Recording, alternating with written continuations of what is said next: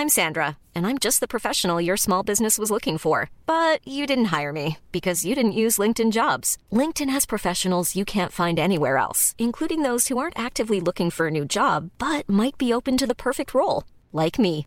In a given month, over 70% of LinkedIn users don't visit other leading job sites. So if you're not looking on LinkedIn, you'll miss out on great candidates like Sandra. Start hiring professionals like a professional. Post your free job on linkedin.com/people today.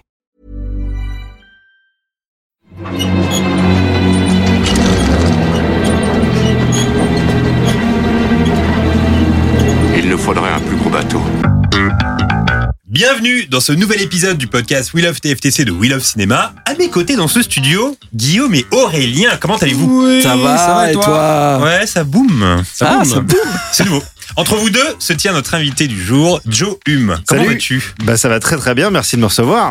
Bah écoute, ça nous fait plaisir. Bah, je suis très content d'être là. Est-ce que tu peux te présenter pour ceux qui ne te connaissent pas encore? Euh, je m'appelle Joe Hume, je suis... Euh, euh, pff, Qu'est-ce que je fais? J'anime une émission euh, quotidienne sur la pop culture euh, sur MCM.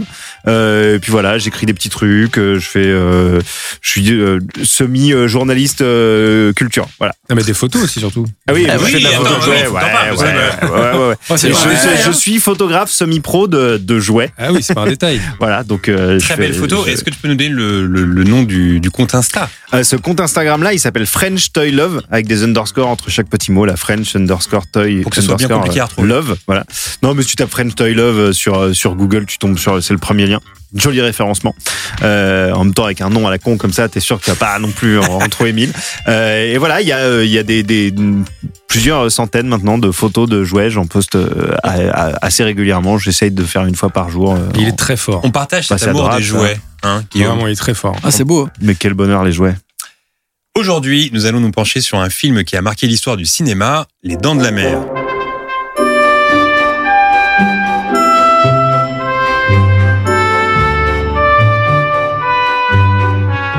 Considéré comme le tout premier blockbuster de l'histoire, Les Dents de la Mer est sorti aux États-Unis en juin 1975, à une époque où l'été était une période traditionnellement réservée aux nanars. En quelques semaines, ce film explosa tous les records, dépassant au passage Le Parrain et l'Exorciste, qui étaient jusque-là les rois du box-office. Les Dents de la Mer a donc lancé cette mouvance, qui est le blockbuster, deux ans avant l'arrivée du premier Star Wars, sorti lui aussi, du coup, à l'orée de l'été. Le film qui nous intéresse aujourd'hui marque également l'émergence d'un futur grand réalisateur, Steven Spielberg, qui transforme là l'essai après avoir mis en scène deux films prometteurs, Duel et Sugarland Express. Tourné avec un budget initial de 4 millions de dollars, Les Dents de la Mer en remporta finalement 470 à travers le monde, avant d'obtenir trois Oscars, dont celui de la meilleure musique de film attribué à John Williams, qui compose là certainement, allez, un des trois thèmes les plus connus de l'histoire du cinéma. Alors les gars, la traditionnelle question qui ouvre ce podcast, quel est votre premier souvenir lié à ce film? Et je vais commencer avec Joe. Euh, alors moi, je fais partie des personnes qui ont vu les Dents de la Mer beaucoup trop tôt. Euh, C'est-à-dire que euh, j'étais euh, j'étais chez Jean-Yves, un pote de mes parents, un, un samedi soir. Mes, mes parents allaient bouffer chez leur pote Jean-Yves, qui avait un fils qui aujourd'hui est, je sais plus s'il est directeur photo ou assistant réal. Il bosse beaucoup avec avec le fils Gélin sur sur tous ses films et tout. Enfin, c'est un mec qui fait du cinéma maintenant, qui était donc déjà très très passionné de cinéma. Il était ado quand moi j'étais tout petit. Et on était allé dîner chez eux et je me souviens dans sa chambre il y avait des posters de Bruce Lee enfin c'était c'était vraiment un, un, un, un cinéphile fan de cinéma de genre et de tout ce qui cartonnait dans les années 80 et, euh, et moi ça me fascinait à chaque fois d'aller chez lui me montrait des films euh, bah, d'arts martiaux et tout. Et un soir il m'a collé devant les dents de la mer euh, un samedi soir alors que les parents bouffaient en bas. Moi je devais avoir vraiment genre je sais pas genre 5 ans 6 ans peut-être maximum. Et on était dans sa chambre là-haut et on mate les dents de la mer et, en fait ça a été catastrophique. Enfin, ça a été un traumatisme euh, qui, encore aujourd'hui euh, perdure, quoi, si tu veux, parce que c'est beaucoup trop tôt pour un. Ouais, mais pour c'est les, meilleures- c'est les meilleures conditions de tournage quand t'es en Ah, mais France. en revanche, en revanche, c'était incroyable. Enfin, le- le- l'expérience a été euh, folle. Euh, et je pense décuplée par le fait que j'avais pas du tout l'âge d'être devant ce film. Euh, ça a laissé des très très très grosses séquelles et en même temps ça a créé. euh, je pense que c'est une des pierres fondatrices de qui je suis aujourd'hui, de mes goûts euh, cinématographiques, euh, de, de, de ça, ça ça a déclenché plein plein plein plein de choses en moi, mais aussi un très très gros euh, très très gros traumatisme. Pour le coup, t'aimes bien les requins, quoi. Un peu ouais, ça a déclenché euh, entre autres la fascination pour les requins. Ouais. Une, peur euh, mêlée d'une fascination euh, qui fait que à l'époque où tous les gamins étaient fans de dinosaures, moi j'achetais des bouquins sur les requins, j'achetais des, des, des, des jouets de requins. Est-ce qu'en été tu portes une dent de requin en collier Ah non, je l'ai jamais eu ça. J'ai jamais eu. Je les trouvais toujours un petit peu badass les mecs qui avaient ça, alors qu'en fait c'était probablement un peu kéké. Et pourquoi Mais, que euh, l'été? Je comprends pas. Ça se porte l'été, ça. Ah, ok. Ouais, en tout cas, c'est l'été que tu la vois, quoi. C'est Ouais, l'été je que tu vois les. et je rajoute le mytho que c'est euh, la dent qui m'a effectivement mordu, puis j'ai tué le requin. Ah voilà, bien ouais. Je me suis battu avec un ours. Avec un coup de poing. Guillaume, ton premier souvenir des dents de la mer Eh ben histoire euh, beaucoup moins ouf parce que j'y réfléchis, et je m'en souviens pas du tout. Eh ben super. Et euh, non, mais je pense que c'était tu sais, ce genre de film où quand t'es petit, euh, tu vois que la première moitié pendant archi longtemps parce que tes parents ils disent allez, il y a école, tu vas te coucher, et puis du coup. euh, Alors que la première moitié est un peu violente quand Ouais, même. voilà, mais t'es un peu là, genre, ok, c'est cool. Et en fait, euh, et je me souviens même pas de la fois où je l'ai vu en entier, mais surtout, je me souviens pas d'avoir. euh, J'étais content de le voir, et je me souviens pas d'avoir un souvenir euh, comme Joe, euh, où j'étais marqué de ouf. Je pense que je l'ai vu tard, du coup, en entier. Et en fait, j'avais l'impression de l'avoir déjà vu, tu sais, ce film où tu te dis, ouais, j'ai déjà vu plein d'extraits, j'ai vu machin. Tu l'as vu en trop de fois, ouais. Je l'ai vu en trop de fois, et du coup, ça m'a un peu gâché l'effet, mais effectivement, j'adore ce film, et maintenant, j'ai. Ça fait partie de mes films, enfin, c'est pas un film préféré, mais en tout cas, c'est un film que j'adore. Mais après, c'est vrai que la, la première fois, j'ai pas de souvenir de ça, ouais. Aurélien. Eh bien, moi, pendant très longtemps, ce que je pensais être les dents de la mer, c'était les dents de la mer 2. Et j'avais l'air bien Ah. con, parce que je racontais, genre, ouais, tu sais, à la fin, avec le câble électrique et tout. Bon, je spoil la mort, mais. Et donc, je pensais que c'était ça, les dents de la mer, tu vois. Donc, pendant très longtemps, j'étais comme un con. Et un jour, il y a eu une séance, mais je pense que j'avais genre euh, 25 ou 30 ans, tu vois, euh, de Les dents de la mer au cinéma. Et j'y suis allé, euh, en mode, euh, c'était présenté par Philippe Rouillet, machin truc, là. Euh, et, euh, et, Yes, euh, je l'ai vu plein de fois, je connais par cœur. et j'étais au premier, euh, j'étais au premier rang et c'était mortel de fou en fait parce que vraiment j'étais à fond dans le film et il y a plein de trucs que j'avais pas capté, je me rappelais pas. Comme toi en fait, il y avait plein de scènes Ouais, tu vois. que j'avais mélangé tous les films. Moi, j'avais même mélangé un moment où c'était un requin mécanique et tout. Enfin bref, je pense que c'est Est-ce qu'à la fin, t'as demandé où était passée la scène du câble? Ouais, de ouf. Ils ont enlevé la mec, scène du câble dans le. Il y a plus l'île avec les enfants et tout là, je comprends pas, c'est quoi ce délire Et donc pour le coup, euh, c'est ça mon, mon plus gros souvenir, c'est euh, au cinéma il y a il y a pas si longtemps en fait. Je pense que c'est la première fois que je l'ai vraiment vu en entier. C'était une première fois, 30 Ah ouais. Moi, je crois que mon premier souvenir lié au film, c'est la musique.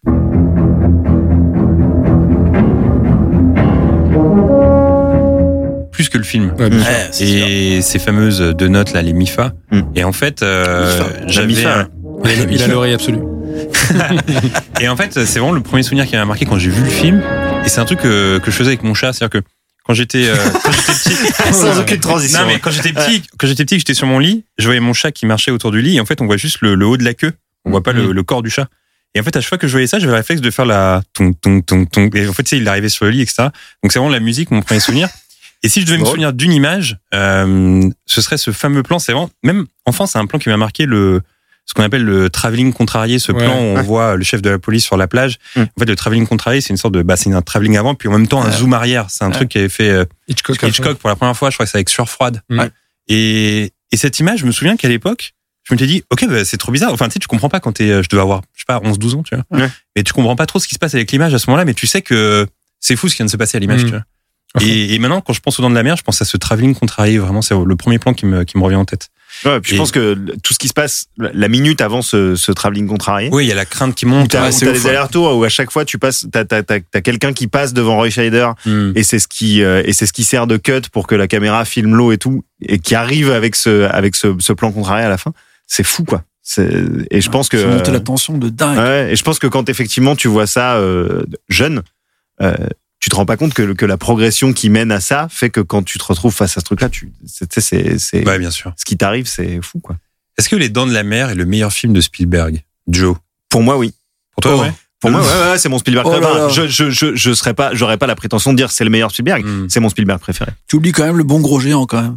Ah oui, c'est vrai, ça. Oh, je le trouve un peu sous-estimé le bon gros géant. ouais, Mais, Mais, alors, euh, pourquoi, pourquoi pour toi c'est le meilleur film de Spielberg? Parce qu'en fait, euh, parce qu'en fait, il y a tout, tout est là. Tout est déjà là en fait. C'est-à-dire que, euh, ce que tout ce qu'il va faire par la suite n'est qu'une extension, euh, je trouve, de de, de, de tout ce qu'il a, euh, de toutes les pierres qu'il a commencé à poser dans les dents de la mer. Et puis, je, je, je pense aussi a posteriori que que c'est mon Spielberg préféré parce que après avoir lu, vu des making of de ce film et, et, et constaté à quel point euh, le- tout le monde, euh, enfin tous les éléments se sont acharnés contre ce film et Mm. et comment c'est un Mm. miracle en fait qu'il existe et que et qu'il soit aussi fort qu'il ne l'est. Euh, pour moi, c'est c'est une sorte de de de, de truc que le que, que le mec a soulevé à bout de bras euh, pour essayer de le faire sortir de la flotte, euh, clairement. Et euh, et je trouve ça je trouve ça incroyable. Et puis je trouve que euh, au-delà de, de de tous les autres films qu'on pourrait citer de Spielberg, que Mm. ce soit de la liste de Schindler ou Jurassic Park, tout, tout ce que tu veux, euh, en fait, il a, il a, ce, ce film-là a quand même créé un précédent, euh, comme tu le disais, c'est c'est la, c'est la, c'est la création du blockbuster moderne. Euh, et, euh, et pour moi, en fait, c'est, en fait, quand tu me parles de cinéma, pour moi, ce film euh, représente euh, tout ce qui, euh, tout ce qui pour moi euh, est et fait le, le, le cinéma. Quoi. Que c'est pas, c'est euh, c'est un blockbuster, mais en plus, il y a pas que ça dans, dans ce film. Je trouve qu'il y a plein de, il y a plein de choses qui, euh, qui vraiment relèvent du cinéma d'auteur pur euh, qui sera la patte de Spielberg par la suite. Et, euh, et donc ouais, pour moi c'est, enfin moi c'est mon Spielberg préféré. ouais. Ouais, parce que tu le disais juste avant, le- les, les conditions de tournage ont été très compliquées. Euh, Il y a eu euh, cette fameuse histoire de, enfin, l'animatronique requin qui ne fonctionne pas. Euh, puis aussi, euh, faut savoir que réaliser sur l'eau, c'est les, les conditions de tournage les plus difficiles. J'avais, Ah ouais. j'avais écouté Surtout à un- l'époque quoi. Ouais, surtout à l'époque, ils ont eu plein de problèmes avec les syndicats euh, de techniciens, etc. Qui Ouais, pas, euh, non, en fallait fait, que tout le monde soit que- syndiqué et donc ils ont fait ils ont fait la misère pour ça. Ouais. Et ils ont dû ils ont dû payer 100 000 euros de caution pour pouvoir tourner. Euh, au 100 000 endroit où ils ont euros. tourné. 100 000 dollars probablement. Rouble, excusez-moi. Ouais, j'ai fait la conversion, mais je suis. mais, euh, mais pour l'animatronique, ils avaient donc ils ont créé l'animatronique, euh, mais ils l'avaient jamais testé sur l'eau. Et la première fois qu'ils l'ont testé sur l'eau, bah il a juste coulé en fait. Donc, il a fallu aller le chercher tout au fond de l'eau. Devant les deux producteurs et tout qui Ouais. étaient venus exprès pour faire. On va vous montrer un requin. Yes, on vient, génial. c'est une galère. Et récemment, j'avais lu un. Alors, j'ai oublié le nom du réalisateur, c'est bête, mais en tout cas, le plus important, c'est ce qu'il avait dit. Il disait euh, les films à tourner sur l'eau, c'est les pires films. Mais il a dit le pire film que vous pouvez tourner, c'est un film sur l'eau. Et sur le bateau, il y a euh, des animaux et des enfants. Parce que c'est aussi avec les animaux et les enfants que c'est le plus compliqué de tourner en général. Donc, un film sur l'eau avec des enfants et des animaux, c'est le pire film. Le film le plus dur à réaliser. voilà. Est-ce que toi, pour toi, Guillaume, euh, Les Dents de la Mer, c'est meilleur Spielberg? Non, probablement pas, mais euh, j'aurais du mal à dire. euh, C'est compliqué de pas citer la liste de Schindler en tant que réalisateur, euh, en tant que maestria, mais après en tant qu'affectif, évidemment, je suis plus team dinosaure que team requin. J'ai envie de dire quand même Jurassic Park pour la claque absolue que ça m'a mis Ouais. quand j'étais petit, quoi. Aurélien Bah ouais, il y a quand même le bon gros géant. Et Mhm, Après, euh, le, le pont des espions. Non, je sais pas, c'est Le pont des espions, impossible est bien, non, c'est bien, Non, mais je rigole, je espions. rigole. Moi, en fait, j'aime bien tout, en fait. euh, même ces derniers films un peu plus, euh, tu vois, académiques. euh, il fait un peu du ciné lumet, tu vois. Non, mais Mais tu sais, Tintin, les- c'est cool, hein. Je l'ai pas vu. Mais c'est très bon, Tintin. C'est super. J'ai revu Tintin il y a Ah pas oui, mais je l'ai longtemps. pas vu, excusez-moi. C'est Il y a magnifique. une scène, Ouais. au milieu, du film, il y a une scène de course c'est en poursuite. 3D, non Oh là là, La scène de course poursuite, franchement.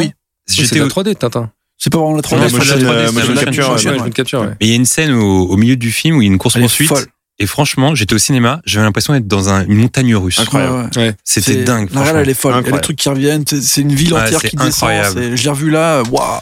Très, très bien réalisé, C'est vraiment, vraiment. frustrant qu'il n'y ait pas de suite. De quoi. suite, ouais. Enfin, je- j'ai- Moi, je, je suis, je suis toujours sur la, sur la scène de que, fin de ce euh, film. Est-ce que les fans de Tintin ont aimé ce Tintin? Ça, c'est une autre question. je sais pas. Bah, en fait, Je sais le truc, c'est qu'il a vraiment bien respecté l'univers, tu vois. Après, il a mélangé énormément d'albums, mais il a vraiment fait la version euh, américanisée Spielberg de Mm. Tintin. Pour le coup, c'est respectable parce qu'il a pas mis à l'envers des personnages. Tu sens qu'il kiffe les personnages. Ouais, il si, équipe euh, tellement que Tintin a été une des inspirations pour Indiana Jones. Ouais. Ouais, tout à fait. Donc c'est un, hein. un juste retour des choses. Très bon film. Et toi, du coup, t'as pas dit ton préféré?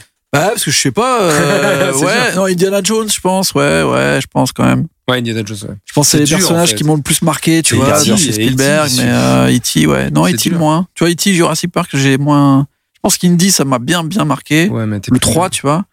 Et après. Euh, C'est vrai qu'en en- Je sais pas, c'est impossible. Hein. C'est vrai qu'en y repensant là, E.T. euh, Ouais, E.T. si pour moi il devait y avoir un chaud, film ouais. qui, qui qui marque, enfin qui symbolise comme ça la filmographie de, de Spielberg, ce serait E.T. parce qu'il y a un peu tout dedans. Il y a l'imagerie de la, de la famille, des Ouais. suburbs. euh, C'est dur. hein. Il y a de la science-fiction. troisième tu aussi. Ouais, c'est dur, hein, c'est dur. Non, mais de c'est toute dur. façon, Spielberg- même les Spielberg mineurs sont bien, donc Bah oui. Ah, mais assez personne n'a dit. Il y a quand même Duel- très peu de nanars. Même duel, qui a, même duel qui à la base était un téléfilm. Ready Player One, il est dur. Ouais, c'est Moi, pas ouf. je, suis moins fan. Je, je, je m'inscris, je parmi la team des gens qui ont vraiment bien aimé. Ah ouais D'ailleurs, finalement, Tarantino.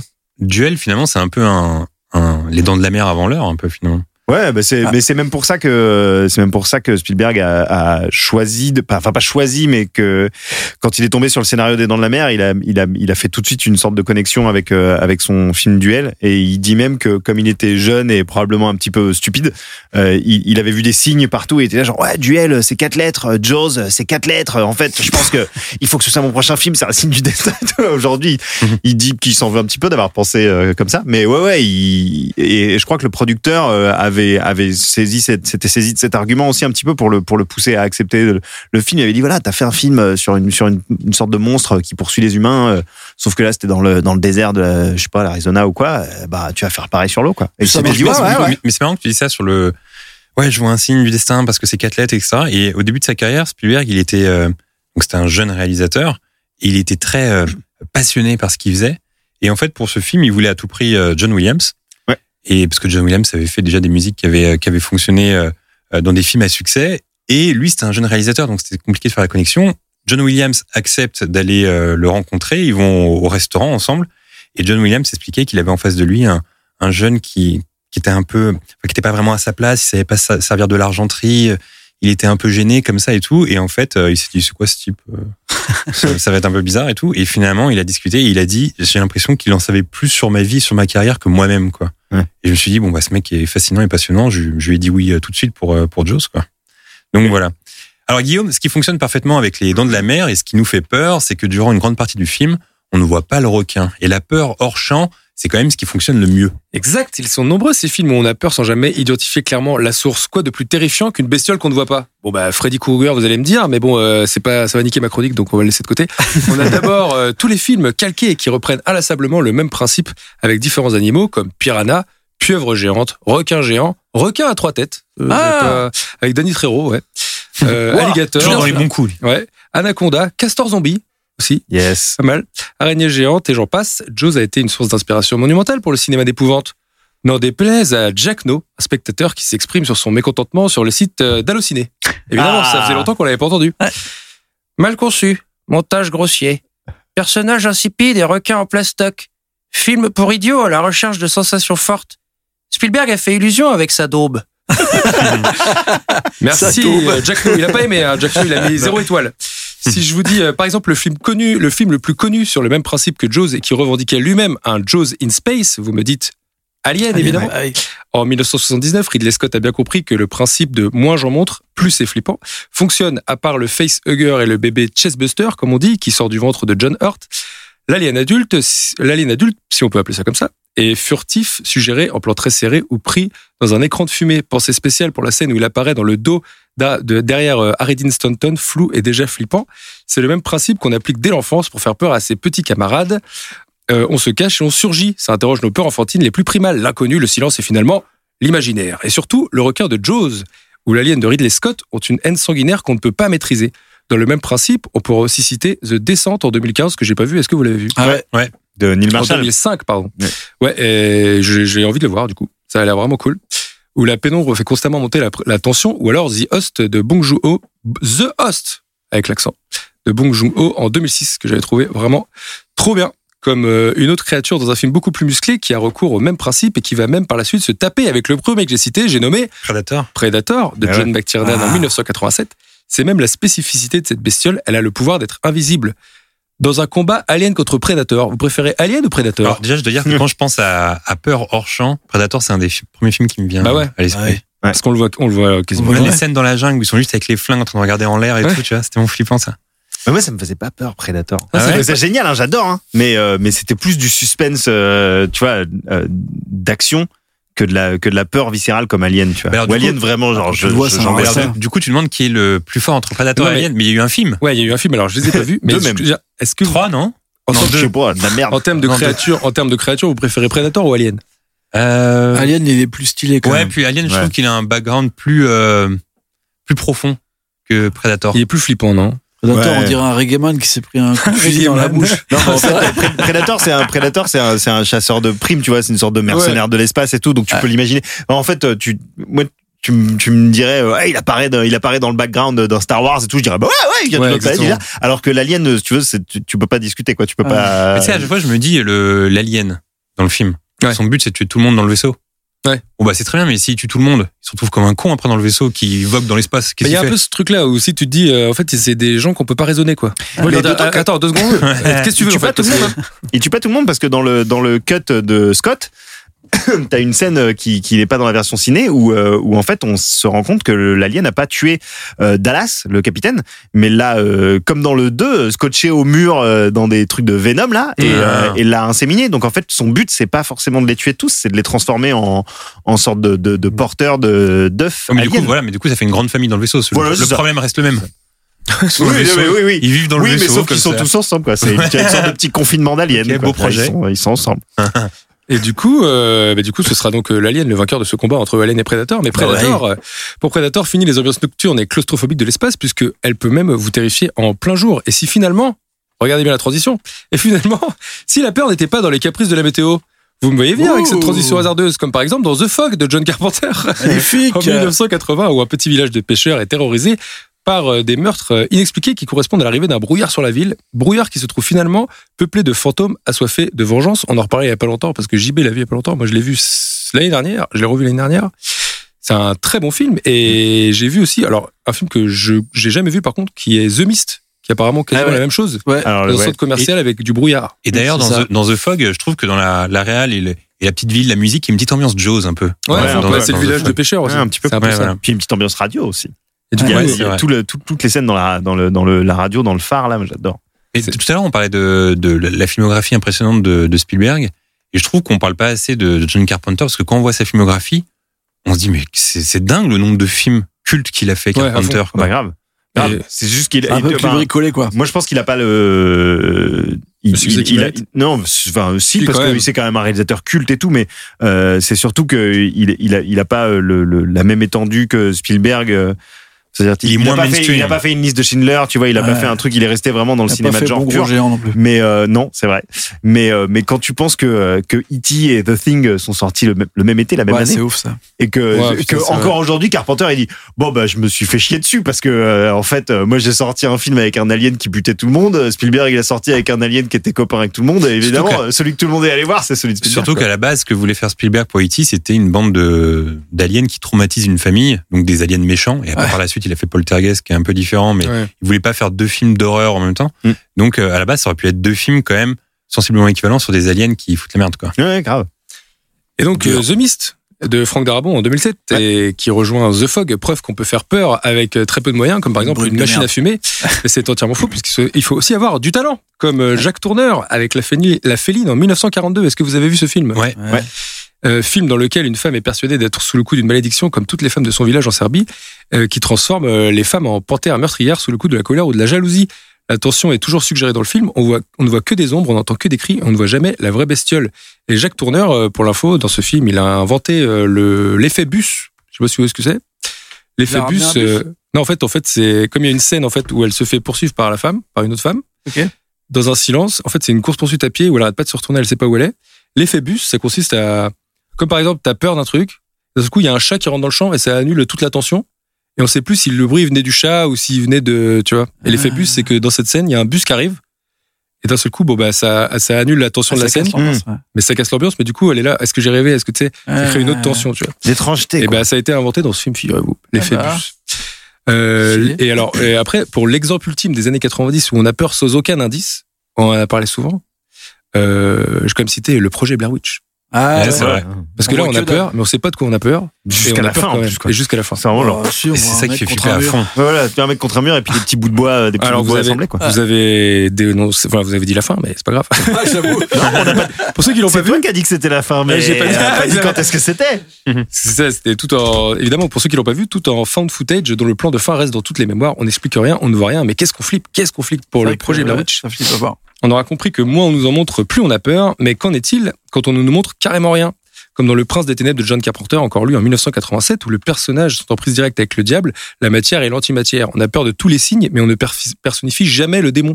C'est juste, euh, je sais pas, c'est un, moi j'ai adoré ce film. Ouais, il est fou. ouais. Il en va de même pour la peur euh, la plus ultime, à savoir évidemment la mort. Bah Ah, ouais. Flipper la mort. Bah ouais, mais la- non, mais, fait peur la mort non, mais comme, destina- non, mais comme destination finale. Destination Ah, finale, on a peur de quoi Ah oui, c'est les barres. euh, Bah, on oui, peut, on peut Ouais, même pas vrai. la personnifier, c'est juste qu'on Ouais, a peur et puis on est là, bah ok. Et puis en, et en plus, dans Destination Finale, finalement, le, si on peut appeler ça le méchant, entre guillemets, il est partout. Ça peut être un tronc d'arbre euh, à l'arrière d'un Donc camion. en fait, c'est juste un- une ambiance. Ouais. globale où on ne montre pas grand chose. Ma question étant, pour finir cette chronique, pour chasser par un requin, des aliens, le démon ou la mort elle-même, personnellement, je préfère ne plus me baigner. Bah, Ok. ouais, ouais. On était, on était euh, à la campagne avec euh, Guillaume euh, il y a deux jours, même pas. On a bien mangé. On, on avait mangé JB a fait manger. et on était dans la forêt en pleine nuit. Ça faisait un peu peur. Moi, Guillaume n'avait Non, pas alors peur. attends. Non, non, on peut en parler ou pas? Non, non, on en parle pas? On peut en parler ou pas? Non, mais ça faisait un peu peur. Ah, noir, ça fait pas- bien, oui, Non, attends. noir total. Si je peux rajouter un truc, on n'était pas dans la forêt en pleine nuit, ok? Si. Non? Ok. En fait, on était dans le domaine d'un château, ok? Ouais. Et en fait, il y avait, a- l'après-midi, on a fait un, un tour dans le parc du domaine, tu vois. Donc c'était le parc du domaine. On était sur un grand chemin. On a repris le même chemin en pleine nuit. Il a fait non mais il fait trop noir, j'aime pas et tout. On est dans les bois. On était pas dans les bois, c'était le même. Si, si, on euh, était au milieu des bois. le même truc. Il de n'y avait l'après-midi. aucun éclairage et. Ah oui, il y avait pas d'éclairage. Ah, Voilà, il n'y avait pas d'éclairage. Mais il, nous, il nous tenait le bras. Bon après voilà. Non, J'ai dit ça ou pas Faut savoir que j'avais j'avais regardé un épisode de Faites entrer l'accusé la veille. Donc j'étais- pas dans les mêmes prédispositions que vous. T'avais la petite, la petite musique dans la tête et Ouais, tout. j'étais pas dans la même ambiance que vous. Et Tu aussi, sais que si tu, si tu commences à courir dans une, dans une forêt comme ça, dans le, tu peux devenir fou.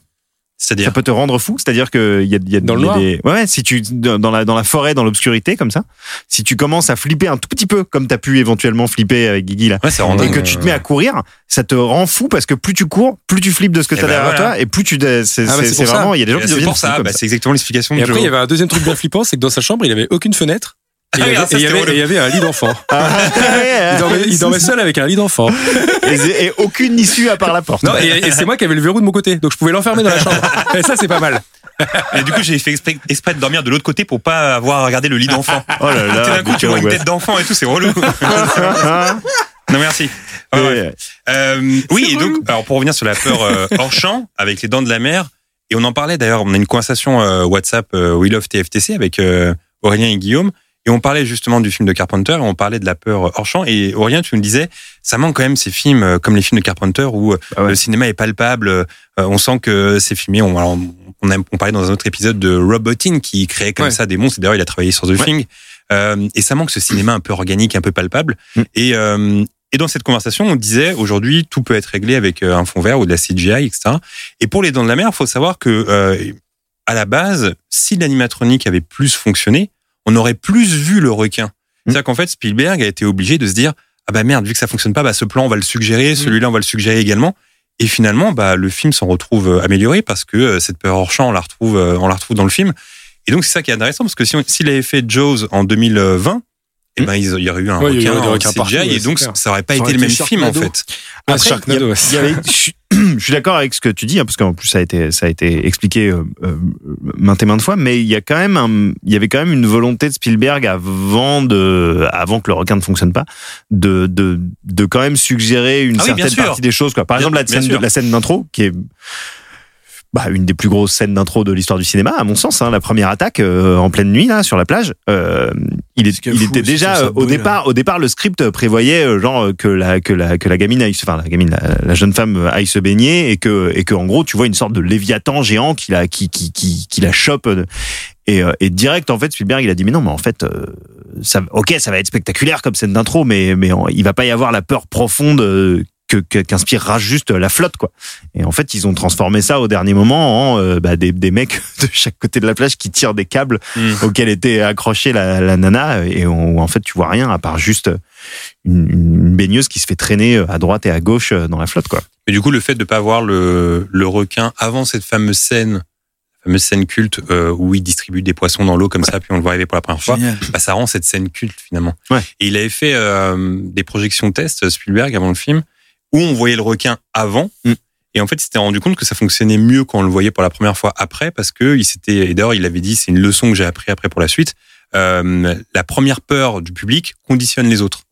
Donc ça veut dire Mm. qu'en fait, à partir du moment où tu places cette peur-là, à ce moment-là, bah, le film n'est plus le même. Et donc, euh, plus la peur arrive tard, et mieux le film. est. Mais il y a aussi un truc euh, par rapport au requin, c'est que du coup, ça a créé une peur, euh, une mode de la peur du requin.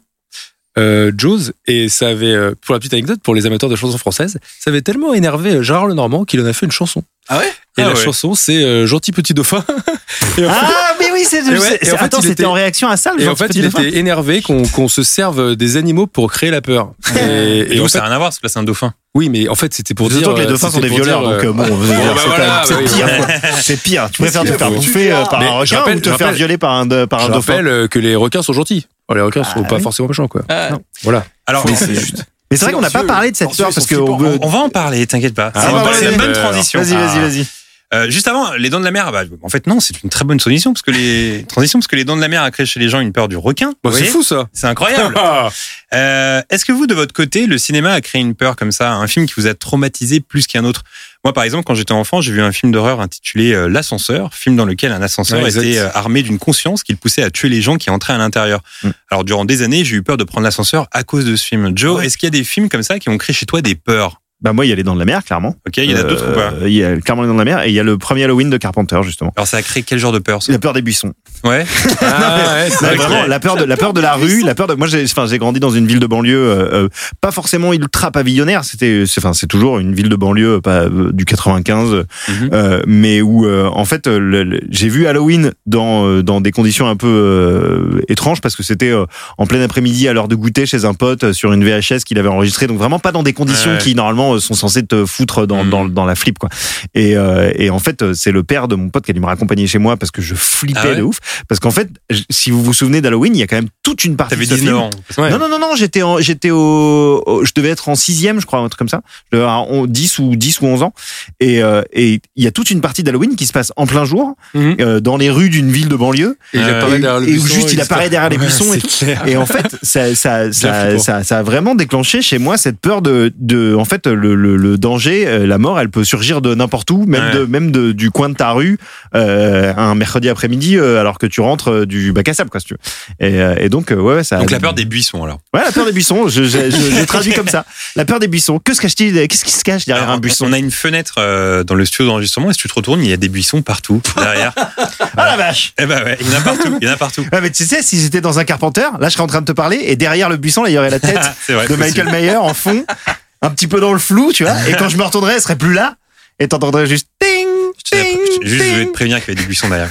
Aurélien, est-ce qu'il y a une- un film comme ça qui a provoqué chez toi des peurs euh, Je par sais la pas. suite Après, j'ai pas bu. Moi, j'étais pas trop fan de, de films euh, d'horreur. ou J'en ai pas trop vu quand j'étais petit.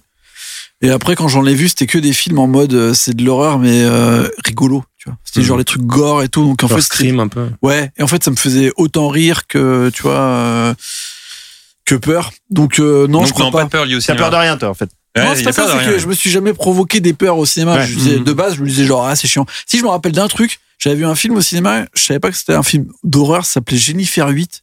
Un truc avec des aveugles Oh et tout vache. là. Ah ouais ça Ah, mais complètement Et ça, c'était un peu Ah, j'avais en complètement fait. oublié ce film jusqu'à ce que tu cites le. ça, le euh, titre. le silence des agneaux, tu Mais vois. c'était la peur de quoi alors Silence des agneaux, Bah, c'est c'était un truc sur le fait que tu voyais pas des choses et que, enfin, c'était un truc de thriller, quoi. C'était pas vraiment une peur particulière sur quelque Mhm. chose, mais c'était une façon de d'amener le délire de t'as un mec qui va tuer des gens, euh, un peu comme le silence des agneaux, tu vois, genre euh, où d'un coup t'as as une scène qui est un peu bizarre ou c'est dans le noir et tu vois quelqu'un qui Mhm. arrive sur le devant et puis pouf. Hmm. Et ça, enfin après je, voilà, ça me changeait pas grand chose. Guillaume. Euh, non, pas vraiment, mais en fait, je me souviens même qu'avec mes potes de Creuse, euh, on se provoquait Creuse. des peurs, justement. Ah C'est-à-dire que on, quand on a vu Blair Witch, on l'avait vu au Cinoche et après, on était, euh, on l'avait loué au vidéoclub, euh, je pense, l'année d'après, puisque c'est on l'avait re-regardé, euh, style à minuit, et après, on était sorti dans la forêt à Il y en a côté, plein euh, se balader. Quel- Quelle bande de cons C'est Ah vraiment ouais. la pire idée de la Ah Terre. ouais, mais c'était trop bien, tu vois. On se provoquait, on se cachait, on se cachait, on faisait des trucs comme ça. tu Bah, t'étais pas là durant l'épisode de The Mask avec euh, Johan Sardet et Vincent. Oui, Garnier que j'ai écouté, qui était très bien, bravo. et, ils bravo. ont, et ils- et ils ont fait ça. C'est-à-dire que Johan expliquait qu'il avait vu les Ah ouais. Blair Witch et après il était allé dans la forêt avec ses frères. Ah ouais, c'est vrai. Et ils sont restés genre 15 secondes quoi. C'était trop. Ah non, Bah bah oui. on s'est carrément baladé et flippant, tout. ça, euh, mais j'aimais bien euh, faire ce genre de truc. Et en fait, euh, souvent, on se faisait ça. On allait louer des trucs vraiment d'horreur et après, on, tu vois, on s'est essayé de se faire flipper. Mais j'ai Ah ouais pas vraiment des peurs qui sont développées avec des films, non. Par T'allais au bord d'un lac et tout. euh, et, et pourtant, euh, et pourtant, euh, quand t'es petit, il y a vraiment ce truc où dans la maison de campagne, t'as oublié un truc là-haut, et tout le monde est en bas. Ouais, ça, Non, tu veux pas y flippant, aller. Tu ça. sais pas d'où ça vient, mais ça te Ouais. fait flipper. Ouais, c'est clair. C'est trop bizarre. Et aussi ce truc où tu sais tu vas tu dois aller chercher du coca à la cave et tu remontes en courant. Ouais, ouais, Ouais, ouais, ouais, bah, ouais, ouais. ouais. Carrément. C'est fort. carrément. Mais mais après, euh, je, je- autant euh, aujourd'hui j'ai plus trop trop peur des buissons, autant euh, quand je me quand je me fous à la flotte euh, l'été, il y a tout, il y a toujours ce, Ah ouais Ah, il y a Ah, toujours bah, le truc. euh, en fait, j'ai pas peur d'aller me baigner. mais t'as toujours le petit truc. Enfin, moi, j'ai toujours le- cette petite idée derrière ouais. la tête de qu'est-ce qui se passe en dessous. Et surtout, ce qui est flippant avec euh, l'océan, c'est qu'on voit pas ce qu'il y a en dessous. Ouais, voilà, c'est ça. Je parle là des plages bretonnes. parce Non, que- ça, c'est flippant. Et toi, et toi, qu'est-ce qui il y a Bah, l'ascenseur, je disais tout à Ah oui, l'heure. ouais, euh. La, Ah peur de l'ascenseur bien, t'as bien écouté le- Ah non mais t'as raison. La Alors, je me l'ascenseur. rappelle de Alors, Monstres et compagnie aussi. Euh. Sous le lit, là. Ouais. Quand je l'ai vu à 21 ans, ça m'a fait flipper. ok, d'accord, très bien. Euh, alors du coup, Guillaume t'en parlait tout à l'heure, ça a créé la peur du requin Ouais. chez les gens et dans la mer. Et c'est assez injuste pour cet, ani- pour cet animal puisque euh, sur l'année 2020, par exemple, on a recensé seulement 57 morsures dans le monde pour hélas 6 décès. Et Il y a donc toute cette légende néfaste autour du requin. D'ailleurs, euh, Peter Benkley, l'auteur du livre Les Dents de la Mer, ainsi que Steven Spielberg, ont par la suite regretté d'avoir donné une si mauvaise image à cet imposant poisson. Mm. D'ailleurs, ça fait tout de suite moins peur quand on dit poisson Ouais, pour un requin. C'est un petit poisson. Alors, afin de démystifier cette légende qui nous pousse à penser que le requin est l'animal le plus terrifiant existant sur Terre, je vais vous dresser une liste d'animaux qui, ces dernières années, ont bien plus tué que le requin. Ah. Et vous allez être assez surpris. Ah. figurez-vous. C'est un quiz? Non, c'est pas un quiz. J'adore je- les quiz. J'adore Non, c'est pas un quiz. euh, Pas un quiz. Aujourd'hui, il y, y a des émissions où il y a plein de jeux. Là, il y en a pas tellement aujourd'hui. Mais des animaux comme ça, tueurs, plus que le requin en tout cas. Alors déjà, rien que les vaches sont manifestement plus dangereuses que les requins puisqu'on dénombre 22 décès sur l'année 2020. Pas mal. Les vaches. Ouais, pas mal, Ouais, Guillaume. parce qu'elle s'assoit sur, elle s'assoit sur toi. C'est ouais. les mecs c'est qui ça. mettent les, Ça c'est les mecs qui mettent leurs mains dans les dans les, Les dans les de exemple. vache là et qui se se Ça font par, par un, par un effet de, un effet de ventousage. Ouais, mais du coup- se font inspirer dans le aspirer dans le cul des vaches, mon vieux. C'est la Du coup, pire du manière de mourir. c'est Des, gens qui se font piétiner par les vaches. ouais. Quoi. Ah ouais Ouais, c'est ça. Euh, après, je prends bien conscience que l'homme a plus de chances de croiser une vache qu'un requin. Oui. ça entre quand même en compte. Ouais. Voilà. Euh, si on vivait dans un monde comme celui de Sharknado, ce serait pas si Non, mais victime. aussi, Alors, faut, ah, faut pas, faut pas oublier euh, la corrida, les férias, tout ce truc. Hein. C'est une vache. Ça compte pas pour les vaches. compter. Ça doit compter. non, ça Ah compte non, pas du tout, c'est un taureau. Ça compte pas. Non, Il c'est y a un la taureau. vachette. C'est des vachettes. Il y a la vachette. Mais la Ah vachette oui. ne tue pas. Ah, Ouais, peut-être. la vachette, Ouais, elle, la vachette, te compter, démet une hanche ou un Bah truc, euh, je sais pas si elle te Bah, elle te tue. peut te piétiner quand tu cours. Ah non, La non mais tue j'ai un souvenir quand j'étais. euh, Interville, mon pote. Non mais presque, presque. Quand j'étais petit, j'étais en vacances. Alors je sais plus, c'était dans le sud, je sais plus où. Et, et du coup, on était allé dans un, une arène. Et il y avait une sorte de, de spectacle. C'était vers, vers l'Espagne et tout, euh, frontière franco-espagnole. Saint-Sébastien. Et non mais un truc comme ça, je sais plus. Je sais pas, je peut-être peut-être vers Bayonne. Enfin bref. Et du coup, euh, moi j'étais petit, je devais avoir 10, 11 ans. Et s'organise comme ça. Il y avait un taureau ou deux taureaux, un match de foot. Et du coup, c'était les volontaires qui allaient sur le terrain. C'est-à-dire qu'il y avait un ballon et il fallait jouer au foot avec les deux taureaux. Oh là là. Mais les deux taureaux qui étaient très excités. Oh là. Et il y a des gens Vous qui d'autres des idées à con ballon était rouge. non, mais ouais. Et, le, et les gens décident d'y aller, comme ça, il y a des volontaires qui vont. Et, euh, et moi, je regarde ça et tout, et je trouvais ça dingue, incroyable. Et il y a un type qui se fait piétiner par un taureau, ou une vachette, je sais plus, et euh, avec les sabots dans la gueule, etc. Et Oh en fait, là. ils ont arrêté le match d'un coup. Nous, on est sortis de l'arène, et je l'ai croi- j'ai croisé le type avec l'ambulance. Oh non. Et du haut de mes 11 ans, j'ai vu son, sa- son visage déformé, ça m'a vraiment traumatisé. Ah bah ouais, tu m'étonnes. hein. Et c'est la fin de Ouais, l'anecdote. mais, ouais, mais euh, franchement, ça. Mais ça- quelle horrible anecdote. Horrible Je sais même pas s'il est mort ou pas. Non, mais c'est pour dire que les, ça- peut-être que c'est parmi les 22 décès, ce Ouais, type. Mais ça valait le coup, surtout. Oh. Il y avait quoi, Ouais. ouais. C'est quand même pour Il y avait quoi à gagner en fait Il y avait quoi à gagner Non, mais c'est le- l'adrénaline d'aller jouer au foot avec. Et il y avait euh, rien à gagner et puis t'as aussi le public qui est là, t'as envie de, de te la jouer, au quoi. foot avec Oh taureaux, là quoi. Ouais, ouais, bah écoutez, Ah, c'est comme ça. Alors, on reste dans l'eau avec un animal qui cause euh, 500 morts par an. On peut deviner ou pas? Allez, Allez, on fait un petit 500 truc. morts par an, allez, à Les- 500 les- morts. dans Non, mais, non, leur- mais j'ai pas envie de vous deviner parce Dans l'eau qu'après. salée ou dans dis, je me dis, je l'eau. Non, non, mais après, justement, vous allez balancer des animaux qui seront peut-être là après. euh, Ah, ok. ok. Ah. Vous êtes tellement bon en quiz que c'est fort, fort probable. C'est l'hippopotame. Ah oui. Ah, Eh, hippopotame, cinq- c'est ghetto. hein. C'est Hyper ghetto, vénère un hippopotame. très ghetto, mon gars. l'hippopotame. Ouais, ouais. Faut Mais pas alors- trop les faire chier. Donc 500 morts par an, même chiffre pour l'éléphant. Et là, on est vraiment dans la gamme des animaux trop mignons. C'est-à-dire que moi, par exemple, un éléphant, j'ai envie de le caresser, quoi. Ah ouais, je Alors que 500 morts. Faut pas. Ouais, mais faut. Ouais, non, pas faut faire pas. Non, faut pas. Juste la peau, elle a l'air chelou quand même. Ouais, non, mais je sais pas, éléphant, alors que bon. Ouais, écoutez. Le prochain, c'est un animal qui cause euh, 700 morts par an. C'est le ver solitaire. Ah, Eh ben ouais. 700 morts par an. Le ver solitaire tue plus que l'hippopotame, du Bah, coup. ouais, tu m'étonnes. Et là, vous allez me dire, mais comment on se fait tuer par un ver c'est solitaire le ver solitaire. Comme C'est un. hein. Quelqu'un Comme a déjà eu le ver solitaire On ne le, Non, si tu le chies jamais, en gros. Bah, alors, je vais vous dire, le est là, ver Parce que le solitaire, ver solitaire, présent. tu, tu l'élimines que en le, en, en l'éliminant par le. bah, pas par- que. par l'anus, quoi. Faut, faut quand même un traitement, quand même. Ah, Faut quand même un traitement. En fait, on attrape ça en mangeant de la viande crue ou alors pas suffisamment cuite. Mhm. Donc, vu que nous, on est végétariens, c'est Ça se passe bien. OK pour nous.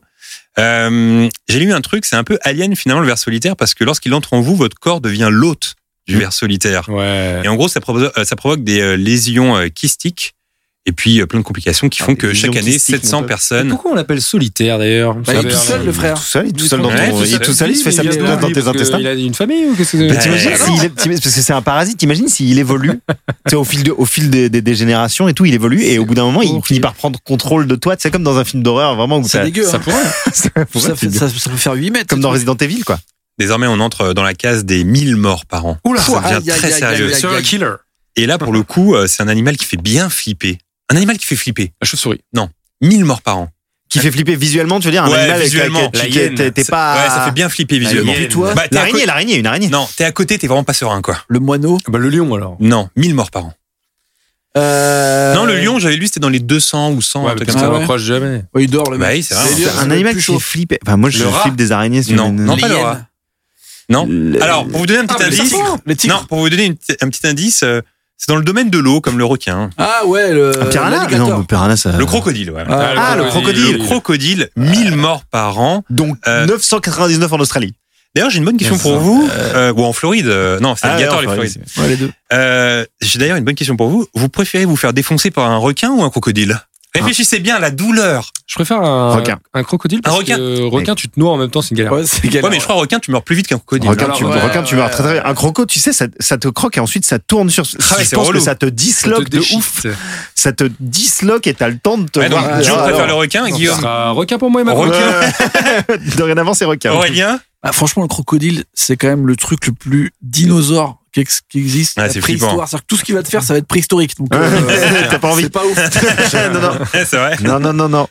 Alors là, attention, c'est 10 000 morts par an. Oh là là. Wow. 10 000, ça devient très sérieux. Ouais, c'est les serpents, ça. Quel animal, à à votre avis? Un serpent. 10 000 morts. Serpent, non, serpent, mais vous allez être serpent. surpris, attention. Les clébards. Non, les, alors, avec Clébar, j'ai- j'ai j'ai tenu à ne pas le mettre dans le classement parce que c'est beaucoup trop mignon, un chien. Eh oui, Bah, mais c'est- Mais, les, mais les les chiens, c'est figurez-vous que c'est 40 000 morts par an, Bah les ouais. chiens. Ah ouais Ouais, Mais les c'est- accidents c'est domestiques et tout. Mais c'est dû à, à la Les rage, problèmes. en fait. Ouais. C'est-à-dire qu'il y a des morsures de chiens errants et la rage provoque. euh, C'est Joe, il est pas chaud sur les chiens, il les appelle les, les clébards. Ouais, ça, il appelle les les Chien. Non, mais non, alors 10 000 morts par an, euh, à votre avis Vous allez être surpris. Hein. C'est un volatile C'est les insectes, non Un On, insecte, on peut dire, on peut dire que c'est un volatile. oui. Ouais, la, la- la Ah, mouche. la C'est la mouche, c'est bravo mouche. Oh, la mouche Oh, Ah Joe, bravo, c'est la mouche. Je rends compte qu'on fait- un quiz sur des morts. La Eh, mouche, je- eh. mouche, mouche. Je rends compte qu'on fait un quiz sur les morts. Oui, 10 000 morts, Qu'est-ce c'est qui ici tue 10 000 personnes par an? C'est Alors, la mouche. Euh, Ouais. La mouche, en l'occurrence, la mouche tsetse. Ah, ouais. la. C'est la mouche, qui, Pardon. mouche qui sert, euh, Je crois qu'elle faisait dormir. elle. mouche qui sévit surtout en Afrique, qui ressemble un peu à un temps et qui pique, provoquant par la suite ce qu'on appelle la maladie du sommeil. Voilà, Voilà. il- tu dors. Moi, je pensais que tu dormais, mais Ouais, tu meurs aussi. Bah oui, tu meurs, oui. Ouais, tu meurs. Ah, moi, je Je pensais que que tu dormais juste. mononucléose tranquille, toi. Ouais, tu dormais. Ouais, voilà, c'est ça. un rhume. Tu dors, quoi. Avec 12 000 morts par an, on a un insecte euh, que j'ai découvert en faisant mes petites recherches, c'est la Triatmoninae, très dur à dire. Vous voyez les gendarmes, les, les insectes, Ouais, ouais. Enfin, les flics. À cab. Les... Non mais, Non mais oui, oh, Non mais tu sais dans ton jardin, dans ton jardin, on a tous des petits gendarmes là, de rouge et noir, Ouais, là, ouais, les petits ouais, insectes. On n'a pas tous un déjà jardin, surtout. C'est genre des, c'est des, c'est des evil, euh, evil coccinelles. Enfin, Ouais, c'est voilà, ça. Ça ressemble à ça, sauf que c'est euh, noir et marron. Et leur piqûre provoque la maladie de Chagas, essentiellement Chagas. Ok. tu deviens une grosse Chagas. La maladie de Chagas, ou Chagas, je sais pas, c'est H-A-G-A-S, essentiellement en Amérique du Sud et aux Antilles. Parasites, euh, les- en fait, en gros, c'est les parasites qui s'introduisent euh, à l'intérieur de vous et euh, ça s'attaque aux muscles cardiaques. Mais Ah j'y pense, j'y pense en parlant de ça. Il y a forcément le moustique horrible. au top euh, de la chaîne. Mais laissez-moi terminer Mais cette chronique on n'y est pas encore, là là. Laissez-moi terminer cette chronique Voilà, c'est le quiz, c'est le quiz. Ok, place au podium désormais. Ah, Donc le top 3. Exactement. Avec Ok. à la troisième place un classique. Un classique. Serpent. Le serpent, oui. Voilà, ça, ouais, là. le serpent. C'est le serpent euh, qui cause 100 000 morts par an. Après, Normal. quel serpent? Parce que ça dépend. Non, plusieurs serpents. il y a le cobra, ouais, il y en a plein, etc. L'anaconda. 100 000 morts par an. faut savoir que chaque année, euh, 5,4 millions de personnes se font mortes par un serpent. C'est énorme. Ouais, 5,4 millions, millions de il morsures partout, par il an. C'est énorme. Ouais, mais tu, tu, tu comptes les petites couleurs à la con et tout, genre. les Ouais, petites, mais, euh, mais bon, ouais, c'est beaucoup, c'est beaucoup. Et je c'est crois, alors, je me suis pas renseigné, mais je crois qu'en France, un des animaux qui tue le plus, c'est la, l'araignée, la veuve noire. Ah ouais Ouais. On a des veuves noires dans Ah, le c'est sud. dans le, c'est dans le top, ça aussi? Non, c'est pas dans le top, mais Ah non, je, mais ouais, je sais qu'en France, il y a beaucoup de veuves noires. Ça fait flipper. C'est Et j'avais vu un... Marvel, ça? De quoi? Je croyais que c'était juste un personnage Marvel, moi. Ah, c'est une araignée. Ah, ouais. c'est Il y en a- une araignée. C'est pour ça que je- c'est pour ça, par exemple, que je vais jamais- tous les étés, ma meuf me dit, on va en Corse? Je dis, Non, Ah, il y a des veuves d'or, il y a des veuves d'or, mais je sais pas. Donc, c'est- toi, c'est t'iras pas en magnifique, hein, c'est sublime, mais. euh, Tu veux oh, pas non, aller en Australie, mais jamais de la vie, Ouais, je mets c'est les le pieds là-bas, mon pote. Il y a des araignées qui font la taille du studio d'ici. Australie, c'est- parfois, je vois des vidéos YouTube de gens qui vont en Australie et ils filment leur salon et t'as une méga migale au Mais bien plafond, sûr. quoi. T'as vu les mecs qui font un barbecue Ils ont une, une araignée géante qui fait la baie vitrée Ah non, entière. c'est un enfer, c'est un enfer. Jamais je fous les pieds dans ce pays. C'est hors de Ouais, question. C'est un pays où tout veut te tuer. Exactement. Je suis d'accord avec toi. Le Euh, boomerang aussi, il y a le boomerang. Alors- Et- les Razorbacks. Celui-là, c'est vraiment la grosse surprise de ce classement. Attention, hein. vous allez être sur le cul, les gars. Ah, sur le cul. C'est la grosse surprise de ce classement avec le deux, ça 200 000 morts par an, à votre avis. Mais c'est 200 000, c'est C'est un énorme. animal Le gentil, chat. normalement. Hein Un petit animal gentil. Il est gentil. Bah, franchement, Je pensais deuxième place, c'est dingue que ce soit lui à la deuxième place. Le lapin. Non. c'est pas le lapin. Le loup Euh, Ah, le loup, Joe, une oui, petite idée Non Je sais pas, le. Non, l'ours Non. pas- alors figurez-vous que l'ours Ah. finalement c'est l'antistar de ce de ce quiz. Si je peux ça appeler ça un pas quiz. tant. C'est que ça, ça tue pas tant l'ours. Mais alors. euh, Ça se bagarre, Un animal surprenant, quoi, par exemple. Ça, c'est Non mais c'est surprenant. C'est quand je vais te dire ça, tu vas te dire bah, attends d'où il tue 200 le 000 morts celui-là cheval. C'est non. Je vais te le dire. Je vais vous dire, c'est l'escargot. bah oui. Oui, bah non, bah alors, À la ça- deuxième place, non, les c'est- Non, mais en Escargot. fait, c'est les gens qui Et les en plus, mangent, je qui me- font des indigestions alimentaires Non, non, et qui pas en du tout. crèvent. Pas du tout. Je vais me rajouter l'escargot d'eau douce. Ah. Qu'est-ce que tu racontes La censure Mais qu'est-ce que je raconte C'est comme ça. J'ai il travaillé mon sujet tel un journaliste. Qu'est-ce que je te dis. Bon, écoutez, je vais raconter. En gros, euh, alors, l'escargot d'eau douce, ça veut dire que euh, l'escargot d'eau douce est plus dangereux que le requin blanc déjà. Alors que c'est sous l'eau. C'est ça la grosse Ouais, nouvelle. Ce serait pas le même film. La grosse nouvelle, c'est pas le même film, oui. Lorsque vous nagez dans une eau douce ou que vous mettez les pieds pour faire trempette, un escargot peut déposer sur vos pieds un parasite. Et ensuite, j'ai l'explication des symptômes. Vais vous lire ça? La maladie se manifeste par une éruption cutanée, Ouais. des démangeaisons, de la fièvre, des frissons, une toux, des maux de tête et des douleurs abdominales, articulaires et musculaires. Sa morbidité est essentiellement liée à l'étonnante fécondité du parasite femelle dont les œufs, Ah. pondus par centaines chaque jour, sont Oh. piégés dans de nombreuses muqueuses et tissus formant des granulomes qui, en se rompant, provoquent des hémorragies. C'est pas Ce des sont- petits des- des- du goûter, les Non, granulomes Euh, Ce sont essentiellement les réactions euh, aux œufs et non au parasite lui-même qui expliquent les symptômes des euh, bilharzioses. Et en gros, c'est voilà, c'est des œufs qui se pondent en vous comme ça. Comment, comment on l'attrape ça? En se Bah, baignant en se Juste baignant dans l'eau douce. Ouais. Et je te signale que ce week-end, il y avait un ruisseau. Tu voulais qu'on se baigne. Enfin, tu dis oui. Non, non, non, non, mais quoi pas- tu voulais pas qu'on se baigne, mais t'étais en mode non, mais c'est tranquille de se baigner là-dedans. Je me suis toujours baigné dans des ruisseaux. Eh ben, attention à l'escargot, mon gars. sauvage. Attention à l'escargot.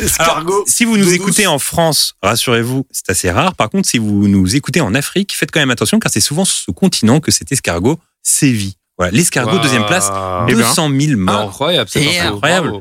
Qui mange des escargots ici? Moi, Non. j'ai déjà mangé, moi. Moi, j'en mange des Je escargots. t'entends, j'en mangeais. Non, Non. n'aime pas ça? J'en ai mangé une fois, puis je suis jamais revenu. Qui a Peut-être déjà que, comme que je loupe un truc parce que ça se trouve mes, mes goûts ont évolué depuis, hein, mais la Mmh. première fois que j'en ai mangé, non. Parce que c'est un truc très français finalement de manger les escargots. Ah c'est ouais, comme les ouais. grenouilles. Je quand j'étais à la première fois que j'ai mangé de la grenouille, enfin que j'ai goûté, c'était à Montréal et bof, qui a déjà goûté de la grenouille? Moi, j'en ai déjà mangé, ouais. semble, Les cuisses. ça m'avait pas laissé. Ouais, un j'en ai mangé. euh, Oh, Oh, c'est un peu comme du poulet, non? C'est du poulet. Ouais, c'est ça. ouais. Et le dernier, le premier, Bah, bon, on l'a dit. moustique. euh, oui, voilà, c'est ça. À la première place avec plus d'un million de morts par an, c'est Ah, il- énorme. Il file Zika et tout. Vous avez Il une idée, le moustique, bien le moustique sûr. tigre Ici, Ou le euh, moustique, euh, genre moustique. Bah non, Il mais le- les, Il file les tout, moustiques, moustiques, il file, tous les euh, moustiques. tous les moustiques font chier. Moustique de Insecte aussi. euh, qui est à l'origine de plusieurs maladies bien connues. Et pour faire un parallèle qui nous intéresse aujourd'hui, sachez qu'un moustique tue en 24 heures plus d'hommes qu'un requin en 100 ans. Ouais. Voilà. Ah, voilà. Donc c'est la conclusion de, de ce classement. Mais moustique. d'autant qu'en plus, j'ajouterais à l'en- à l'encontre euh, de, de, ces, de ces sacs à merde de moustiques On que, hein. en fait, contrairement à, à plein d'animaux qui font chier mais qui servent à quelque chose, le moustique il sert à rien. Il a, il a vraiment aucune utilité. Bah, alors, j'ai lu un interview de. Alors, vous avez tous entendu le. La... S'il y avait plus de moustiques, le, le monde s'en porterait pas plus mal. Bah, pas pour euh, Émeric Caron. Ah Toi. oui, non mais Oui, il, il nous fait chier. Non, mais qui, qui avait fait un interview chez le coiffeur, où il disait con, quand un moustique est dans la pièce, il faut le laisser euh, Vivre. Vivre. Et, enfin, faut le laisser. se faire- Enfin, faut qu'on permette au moustique euh, de nous faire piquer comme ça parce qu'il a des enfants à nourrir. Ouais, d'accord, voilà. super. J'ai pas suivi son conseil Non, du tout. en fait, je crois que c'est que quand ils sont en période où ils piquent et tout ça, c'est plutôt que c'est des femelles en, en, En chaleur? Ouais, pas en chaleur, mais qu'elles sont en train de féconder fécond- et qu'elles ouais, en sont- fécond, elles ont besoin de. Je m'en bats les couilles, Guillaume. Alors, Moi, je le question tue. J'ai une question pour vous. Quand vous avez des, des parasites chez vous, par exemple, vous les tuez ou vous en faites Non, alors moi, je ne tue aucun insecte, sauf le moustique. aucun animal. Le seul avec lequel je me permets, c'est le moustique. Je les hais. Oh non. Je les hais. Ouais, vous mais avez- t'as raison, mais t'as raison, ça sert à rien. Non, attends, Franchement, attends, les moustiques, autant les araignées, tu vois, par exemple, ça fait flipper les araignées. Moi, je, moi, je suis un petit peu Tu les arachnophobe. tues les araignées. C'est- je- j'ai- mais je le regrette. C'est-à-dire, je sais que ça Ouais, sert à quelque chose. tu vois. ouais. Alors Non, que le attends. moustique, je- mais jamais je vais regretter d'éclater un moustique. Jamais de la vie. Ça, Par contre, par j'ai la- par contre, j'ai j'ai phobie sang, des- quoi. j'ai la phobie des guêpes et des frelons. Et si euh, c'est un one-one, bon, bah, je les tue, par contre. Ok. Oh non. Non mais là vous êtes marrant et tout. Ah, Moi il y en a un, je le prends, je le mets dehors. Mais vous avez déjà eu des infestations de fourmis? Ah non, mais ça, ça, mon Non, Dieu. fourmis, faut pas les tuer, les Ah ouais, non mais là, mec, quand t'as 500 fourmis dans ton dans ton salon, euh, t'as- tu peux tu peux rien faire d'autre. Qu'est-ce que tu veux faire? Tu vas dire euh, rentrez chez vous. Ils sont en train de bouffer. Sont en T'installes train des de niquer petits, ton canapé. t'installes des petits, un petit parcours, tu vois, un petit. euh, Ah non, c'est l'enfer, c'est l'enfer. sans oublier que dans ce genre de classement, il est souvent mentionné que l'animal qui tue le plus d'hommes sur une année, eh bien, c'est l'homme, tout simplement, Ouais, avec plus, con. avec plus de 400 000 victimes. Est-ce que L'homme est un loup pour pas l'homme un loup pour l'homme Oh là là là Mais là. Exactement, c'est la belle conclusion de cette chronique. Euh, alors là, je viens de dresser une liste d'animaux Alors que le dangereux. loup est même pas dans le top. Alors si, que si, non, le, mais le loup, il était dans les premiers, genre c'était 100 morts. Ah oui, ça. bah voilà, c'est rien. Aurélien est un loup pour les fourmis, on vient de l'apprendre. Il a fait un génocide euh, chez lui. c'est ça qu'il a voulu dire. Je les ai cramés là. Alors là, je viens de dresser une liste euh, d'animaux dangereux. Est-ce que vous, vous avez un animal comme ça, tueur ou pas, ou un insecte qui vous fait hyper peur? Joe. Bah, les araignées. Les araignées. toi. Complètement arachnophobe. Toi, ah arachnophobe à fond. C'est un, un peu comme les requins, c'est-à-dire que ça me fascine. J'ad- J'adore les araignées dans les films, dans les jeux vidéo et tout. Quand t'es un boss, c'est une araignée géante. Euh, J'adore. Mais en revanche, tu, me- tu me fous une araignée. je- je- J'ai une anecdote pourrie qui vraiment euh, ré- révèle beaucoup de la, de la piètre personne que je suis. Mais euh, dans mon, mon premier appart avec euh, avec une ex d'il y a très longtemps, euh, il y avait une araignée.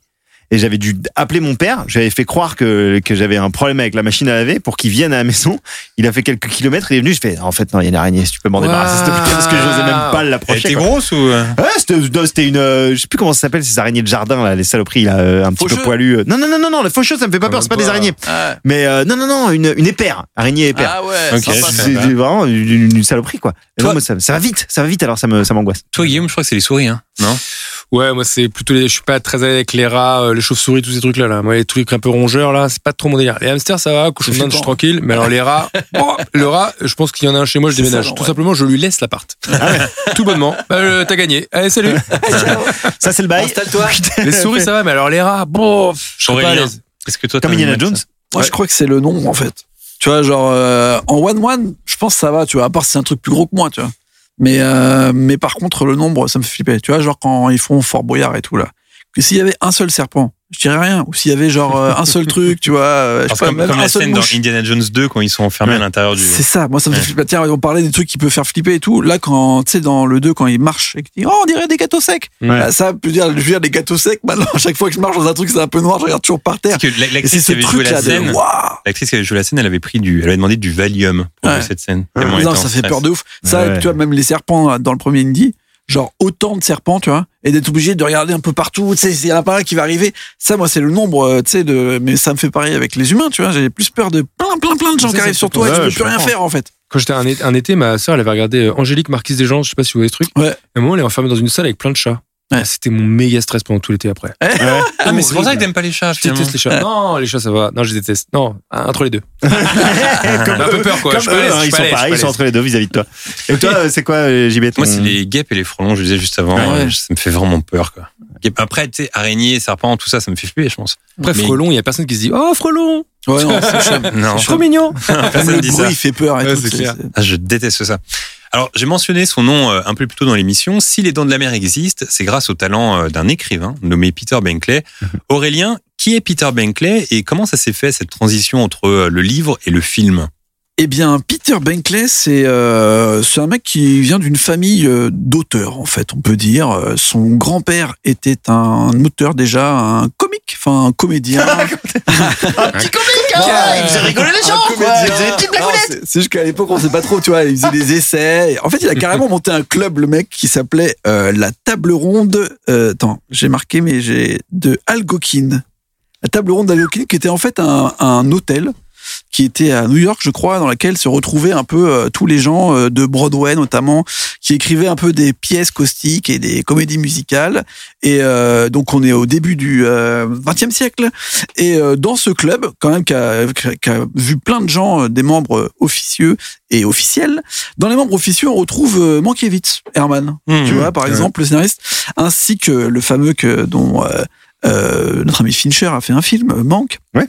Et puis aussi Harpo Marx. Je savais que ça allait te plaire, ça. Ouais, oui, effectivement. Voilà, donc euh, on voit que tu vois son grand-père déjà était un mec connu et son père était aussi un, un mec euh, connu, euh, enfin en tout cas un auteur qui a écrit énormément de livres, notamment des livres pour enfants et il a notamment écrit énormément de livres pour expliquer euh, les animaux et la nature aux enfants.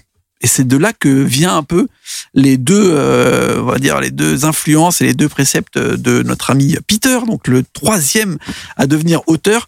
Euh, comme c'est son père et son grand-père, il a fait des grandes études. euh, Il a été à Harvard. Bon, ça va, ça va pour lui. Moi, j'étais au mieux, ouais. Collège. moi, en tout cas. collège, collège. Liberté à Drancy, personnellement. Et, euh, et très tôt, je pense justement, parce qu'il a vu son père et son grand-père écrire, euh, il s'est retrouvé à écrire des livres. Genre juste après ses études, il a fait un tour du monde, le mec. C'est cool pour lui. Et il a écrit en fait ses mémoires de ce tour du monde qui s'appelait euh, genre un an et un ticket, je crois, en gros. Et pour le coup, il explique tout ce qu'il a compris et tout ce qu'il a gros, vu il a serré monde. une meuf en un an, ça veut dire. Ouais, je sais pas ce qu'il a foutu. Un an Ouais, je pense c'est un ticket, yes. c'est ça.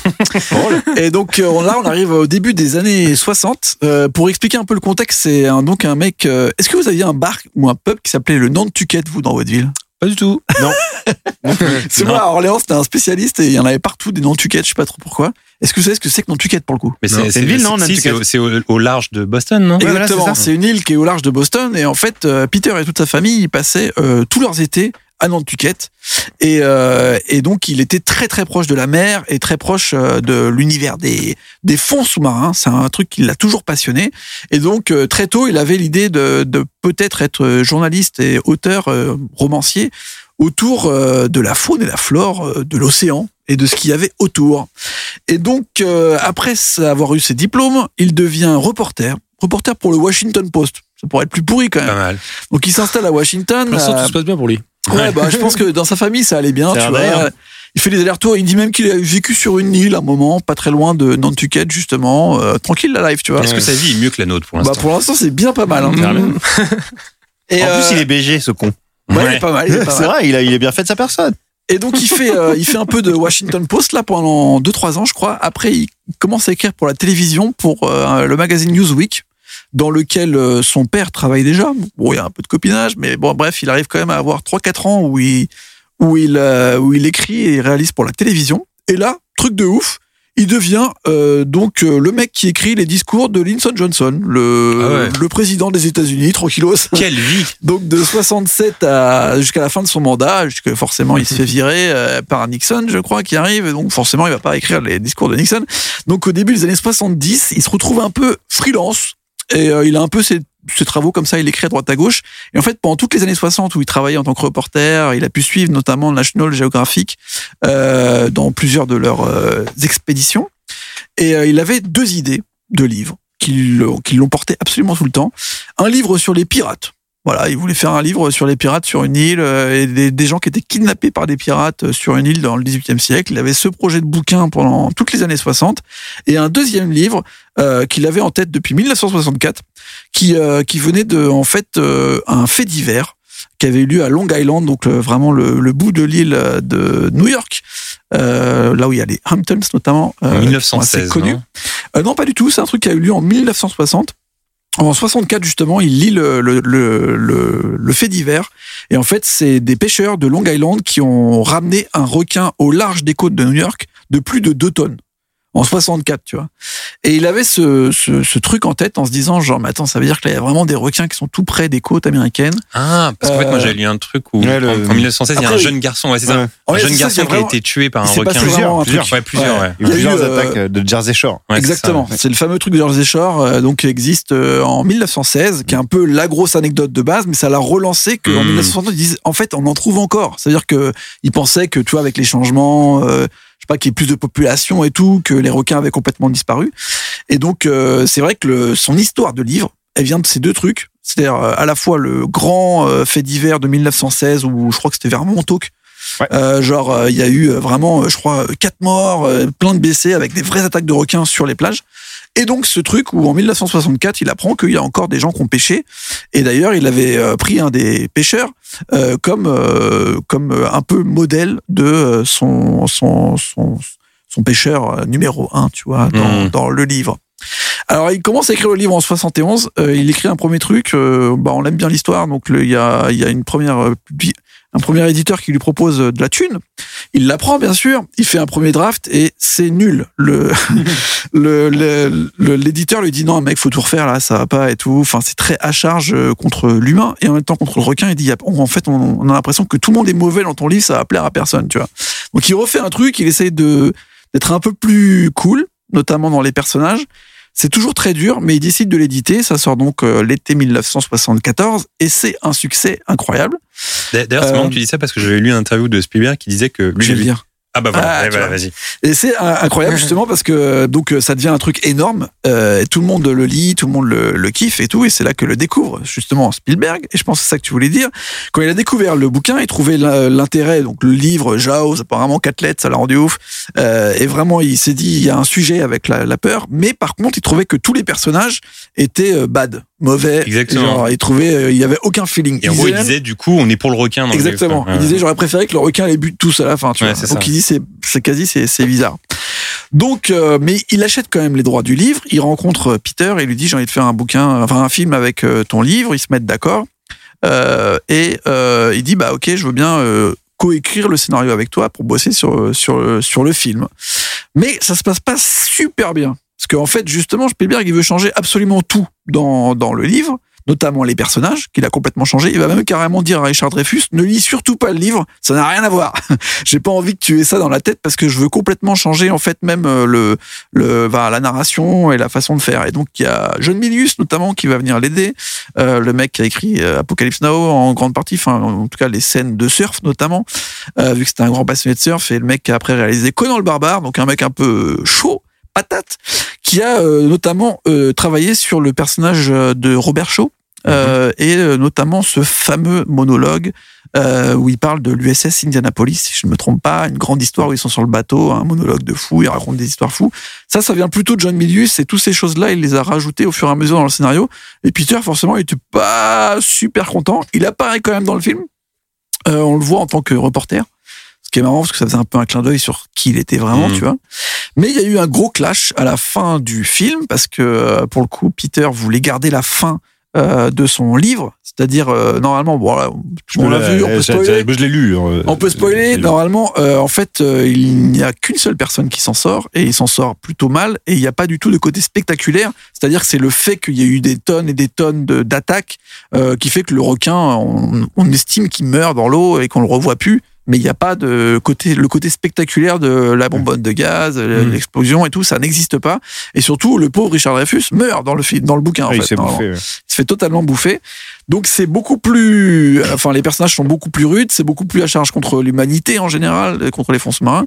Et euh, Peter était contre l'idée de Steven de rendre le truc très euh, spectaculaire à la fin. Parce qu'il trouvait ça pas réaliste. Il disait c'est impossible de foutre euh, une bonbonne, euh, de plonger dans la bouche du, du requin et tirer. Désolé, on spoil à fond si vous avez pas vu les dents de la mer, mais bon là, il va falloir regarder si jamais euh, vous voulez écouter ce podcast. Et donc, il lui a carrément demandé de quitter le plateau, parce qu'il considérait que son film n'avait plus rien à voir avec ce que le livre voulait dire dans l'esprit. En fait, ça a vachement marqué Peter, qui justement après, tu en as parlé, a tout fait pour euh, changer l'esprit de, de- du requin, parce que là, il y avait tellement un délire de, de se battre euh, contre une sorte de monstre difforme, alors que dans le livre, c'était a priori, je l'ai pas lu, mais c'était a priori un petit peu plus euh, Ouais. contrasté. Il y avait un côté un peu de un peu comme dans chez Melville avec euh, Moby Dick quoi. C'était un peu une guerre contre toi-même. Il n'y avait pas ce côté très sanguillonnant de, du, du requin tu vois et, euh, et donc euh, bah ils vont plus jamais bosser ensemble après sauf que l'ami Peter il a quand même des droits sur euh, les dents de la mer donc il va prendre de l'argent sur absolument tous les films de la franchise ce qui Bravo va lui lui. permettre pendant dix ans de vivre tranquillos et de faire ses propres projets. Mais il a quand même sorti trois autres bouquins après qui ont été euh, adaptés en film, notamment un qui est assez cool que j'ai vu il y a pas très longtemps, euh, bah, fortuitement. Euh, il s'appelle The Deep en anglais. Euh, c'est avec euh, Ving Vaughn et euh, Jacqueline Bisset, La française. Et en gros, bah, c'est encore une idée qu'il a eue euh, suite à un reportage qu'il a fait avec National Geographic, euh, où il avait suivi euh, une équipe qui avait plongé pour aller voir des épaves de, de galions du XVIIe siècle. Et là, en gros, l'histoire est très simple. C'est cool. un couple euh, qui euh, décide de plonger sur une, une épave qu'ils ont découverte au large des Bermudes, je crois. Et en fait, ils tombent sur une bande de braqueurs pirates méchants euh, qui euh, décide de les, en gros, de les utiliser pour aller faire les plongées, pour aller chercher le pied, les, les, le truc à leur C'est place. quelle année, genre, ce film, à peu près? C'est juste après, c'est en 4, 78, je crois. En tout cas, le bouquin est Il a fait son truc de pirate 77. finalement, c'est des pirates modernes, mais il, Il l'a fait il un petit peu. mais il en a refait un autre après, justement, qui est avec Ah, des vrais pirates. des pirates et tout. Ouais. C'est- le bouquin euh, s'appelle The Island et je crois que le, le, le film aussi. Ok. Et euh, c'est un, c'est là, c'est du pur pirate. Ça se passe sur une île et c'est pareil, c'est des pirates dans le même genre. C'est-à-dire que les deux idées qu'il avait dans les années 60, euh, les idées de sa life, ben, il en a fait quand même trois bouquins et trois films. Et ce qui est intéressant, c'est que c'est toujours euh, relié à l'eau, finalement. C'est vrai. Et après, comme tu dis, euh, il a passé beaucoup plus de temps euh, après tous ce- ces films et ces bons bouquins à bosser sur euh, la conservation des océans. Et après, il a fait énormément de prévention, euh, notamment autour des, des requins. Il a fait beaucoup Mmh. de d'émissions, notamment avec National Geographic, mais avec euh, plein d'autres euh, euh, d'autres organisations pour euh, bah, donner envie aux humains de préserver leur fond marin et de tous les gens qui habitent dedans. Un chic type, en somme, ce Bravo. Peter Ça va. Peter, il est plutôt cool. Il y a eu un petit, un petit parcours de, de un petit cuir en, en argent dans la bouche quand même. Ça Ouais, mais, ça Ouais, mais il il, s'est est bien allé chercher, il il est bien- allé chercher tout ce qu'il a obtenu. C'est vrai, c'est vrai, c'est vrai. Euh, Est-ce que vous avez des souvenirs euh, d'expériences reliant un livre et son film? Par exemple, moi, je me souviens qu'ado, euh, j'avais lu The Running Man après avoir vu le film Ouais. avec Schwarzy et j'avais trouvé ça génial. C'est ce qui m'avait donné envie de poursuivre par la suite cette prolongation euh, bah, qui te permet de prolonger l'univers du film en le redécouvrant d'ailleurs très souvent. Joe, est-ce que tu as eu des, des comme ça des, des expériences film-livre qui t'ont marqué Bah, il y a les dents de la mer, ça en fait partie. Ok. Euh, C'est-à-dire, moi, j'ai, au fil du temps, j'ai vu le, comme je le disais au début de l'émission, euh, les dents de la mer très très tôt, mais c'est resté un, un, un marqueur hyper fort de toute mon enfance, à tel point que je me souviens qu'en troisième, avec un, j'avais, j'avais rencontré un autre mec avec qui on était devenu hyper potes parce qu'il était hyper fan des dents de la mer aussi, et on s'était carrément fait des cassettes audio du film. C'est-à-dire qu'on Ah écoutait le film au Walkman Euh, et on se faisait des on se faisait des concours de dialogue des dents de la mer et tout. Enfin, c'était vraiment une obsession. Et, euh, et un été, j'étais allé en vacances chez mes grands-parents et à la bibliothèque de la ville, il y avait les dents de la mer. Ah ouais. Et je m'étais dit, ok, bah, je vais lire le livre, qui est très très différent du film, effectivement, dans Ouais. le ton. Euh, et dans la manière dont ça dépeint les personnages et tout, il y a de la mafia, il y a vraiment, de- il y a, il y a plein d'histoires un peu sordides et tout. Euh, effectivement, euh, le, le, le personnage de Richard Dreyfus euh, fait euh, cocu, le personnage de Brody avec sa Mmh, femme et tout. C'est vraiment, tout, tout le monde est un peu dégueulasse là-dedans. Et euh, et et il y a un côté vraiment mythique du requin, c'est-à-dire que c'est presque une force, une sorte de force de la nature qui est là pour foutre les gens dans la merde, mais mais ça a pas le, le côté euh, aussi agressif euh, de, de, on dirait plus une catastrophe naturelle en fait dans la manière dont c'est traité dans le livre. Et, euh, et je l'ai lu euh, ouais un été en vacances à Saint-Jean-de-Luz et euh, Alors ça, c'est les meilleures conditions parce que moi, j'ai le j'ai une version euh, livre des Ondes de la Mer qui est de Ouais. 70-80 et je l'avais lu il y a 2-3 ans euh, sur la plage en Bretagne l'été. C'est vraiment les meilleures conditions pour lire ce livre. Quoi. Mais grave, c'est trop bien. Et, euh, et effectivement, bah moi j'avais, j'ai, j'ai adoré euh, cette euh, cette expérience film livre parce que étant donné que j'étais vraiment passionné du film euh, et qu'à l'époque, tu sais, quand t'es gamin ou préado, tu te renseignes à fond, t'essayes de savoir Mhm. tout. En fait, le livre, ça faisait, même si c'était pas, euh, ça, ça a clairement pas eu un impact sur moi comme le film a pu en avoir un. Ça avait permis de de, de créer une sorte d'extension et de comme quand t'aimes un truc, un personnage et que tu vois une nouvelle variation sur le même sur le même thème et tout, ça t'apporte une, un, un nouveau niveau de lecture et, euh, et j'avais vraiment adoré. Alors que je, en vrai, je suis pas sûr que ce soit un chef-d'œuvre de la littérature. si Tu veux, c'est c'est un premier Mhm. roman. Il y a, je suis sûr qu'il y a plein de. Je le relirais aujourd'hui, je trouverais plein de longueurs, plein de passages un peu, tu vois, bizarres. Mais euh, mais à l'époque, je sais que ça, ça avait vraiment eu un, un, un impact. C'était une vraie expérience. Guillaume, un souvenir comme ça de livre-film Euh, que t'as livre marqué film, euh, ouais, à fond, je pense à, à ça de Stephen King. Bah, Alors, avec, t'as euh, t'as lu avant ah, ou t'as vu le J'ai film j'ai dû le voir avant et lire le livre après. Ok, parce que c'est des beaux, c'était beaux pavés, je crois. Il y a trois, ouais, deux, c'est trois des livres. c'est pavés. ça, hein? Je suis même pas sûr d'avoir lu le troisième. J'ai dû lire le Ouais, ça, il premier, y en a, il y en le a deux. deux. Oh, je crois qu'il y en a deux, je crois. Ouais, il y en a deux. En fait, il y en a deux- ça dépend des éditions. T'en as trois et il, a été- il ensuite ils l'ont mis en deux. D'ailleurs, ça me fait penser que pendant que tu parlais, on disait que ça a donné, enfin, tous les trucs qui nous ont pu nous faire peur enfant, et après on avait un petit traumatisme. euh, Je pense que ça a pas, ça a pas aidé ma vision des clowns. et ça a pas dû aider les clowns non Ah plus bah voilà. euh, Non. au cirque, Ah, tu vois, parce qu'on parlait des requins, mais les clowns. euh, Puis personne n'a essayé de les préserver après en faisant Ah, clowns, attendez, il faut être euh, sympa avec les clowns. n'a pas parlé, mais les clowns, effectivement, ouais.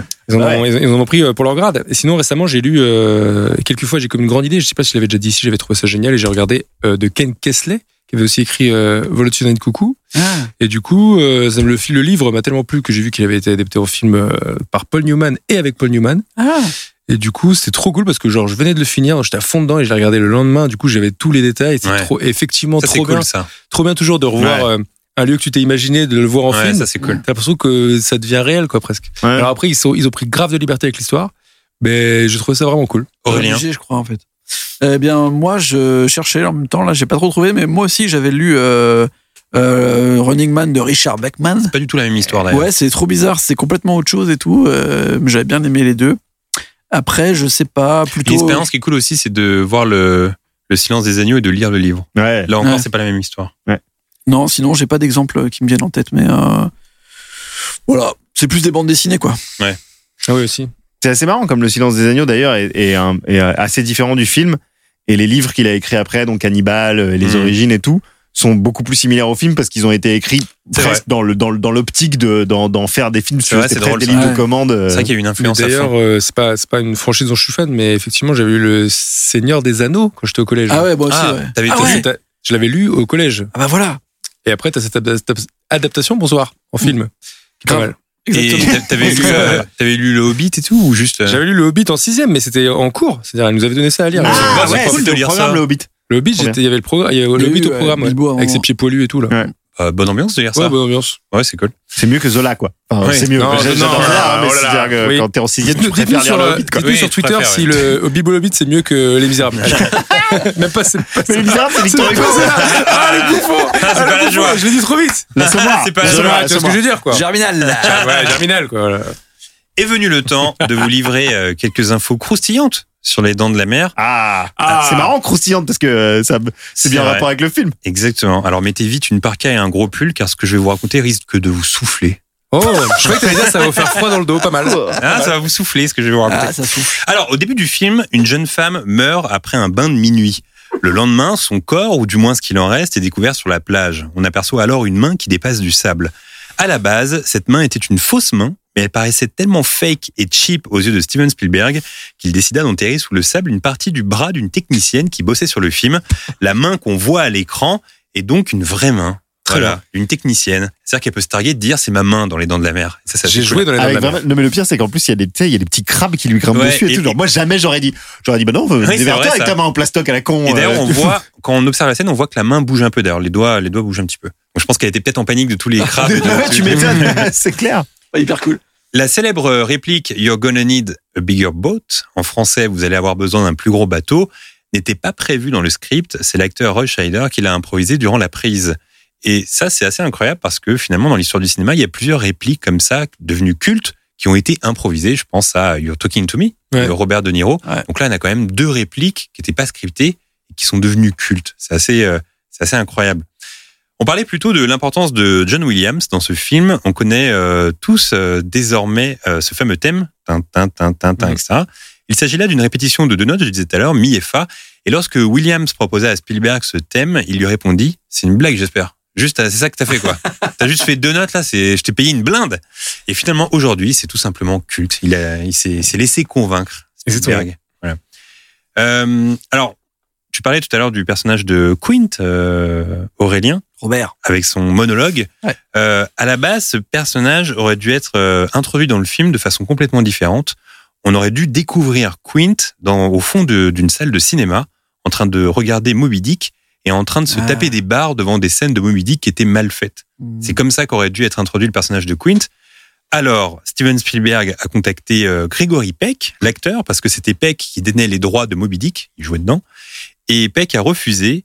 Ça me fait penser à Willow. Peck, Peck, Peck, Peck, Peck. Peck, Peck, Peck, Peck. C'est vrai. Et Peck a refusé euh, parce que il Qu'est-ce a, qu'il a dit Peck Il a dit non. Peck. Il a dit non, il a dit non. Non, et en gros, Gregory Peck a dit non parce que euh, c'est pas qu'il voulait pas, c'est qu'il a, dit à Spielberg, je me trouve nul dans ce film. Donc j'ai Ah pas ouais. envie d'être Ah, nul dans des dents de la mer également, quoi. C'est relou. Tu vois. Donc il a dit non. C'est fou, ça. Euh, bah ouais, c'est incroyable. Sur le tournage, Steven Spielberg avait donné un prénom au requin, à savoir Bruce, prénom qui était également euh, celui de son avocat à la même époque. voilà la raison. J'adore. c'est drôle. Très bonne anecdote. Euh, à la base, Spielberg voulait l'acteur euh, Charlton Heston pour jouer le rôle du héros, celui de Martin Brody. Mais finalement, après réflexion, il s'est dit que c'était une mauvaise idée puisque à cette époque, Heston avait l'habitude de jouer les sauveurs dans des films comme 747 en péril ou encore Tremblement de terre, Mm. ce qui aurait poussé les spectateurs à se dire ah ok, on sait comment ça va se terminer. Charlton Heston lui en voulu jusqu'à la fin, refusant de jouer par exemple dans 1941, alors que Spielberg lui avait proposé un rôle. Il était très amer, Charlton Ah Heston. ouais. Mais on sent que c'était un gars qui était un peu euh, Ouais. Ouais.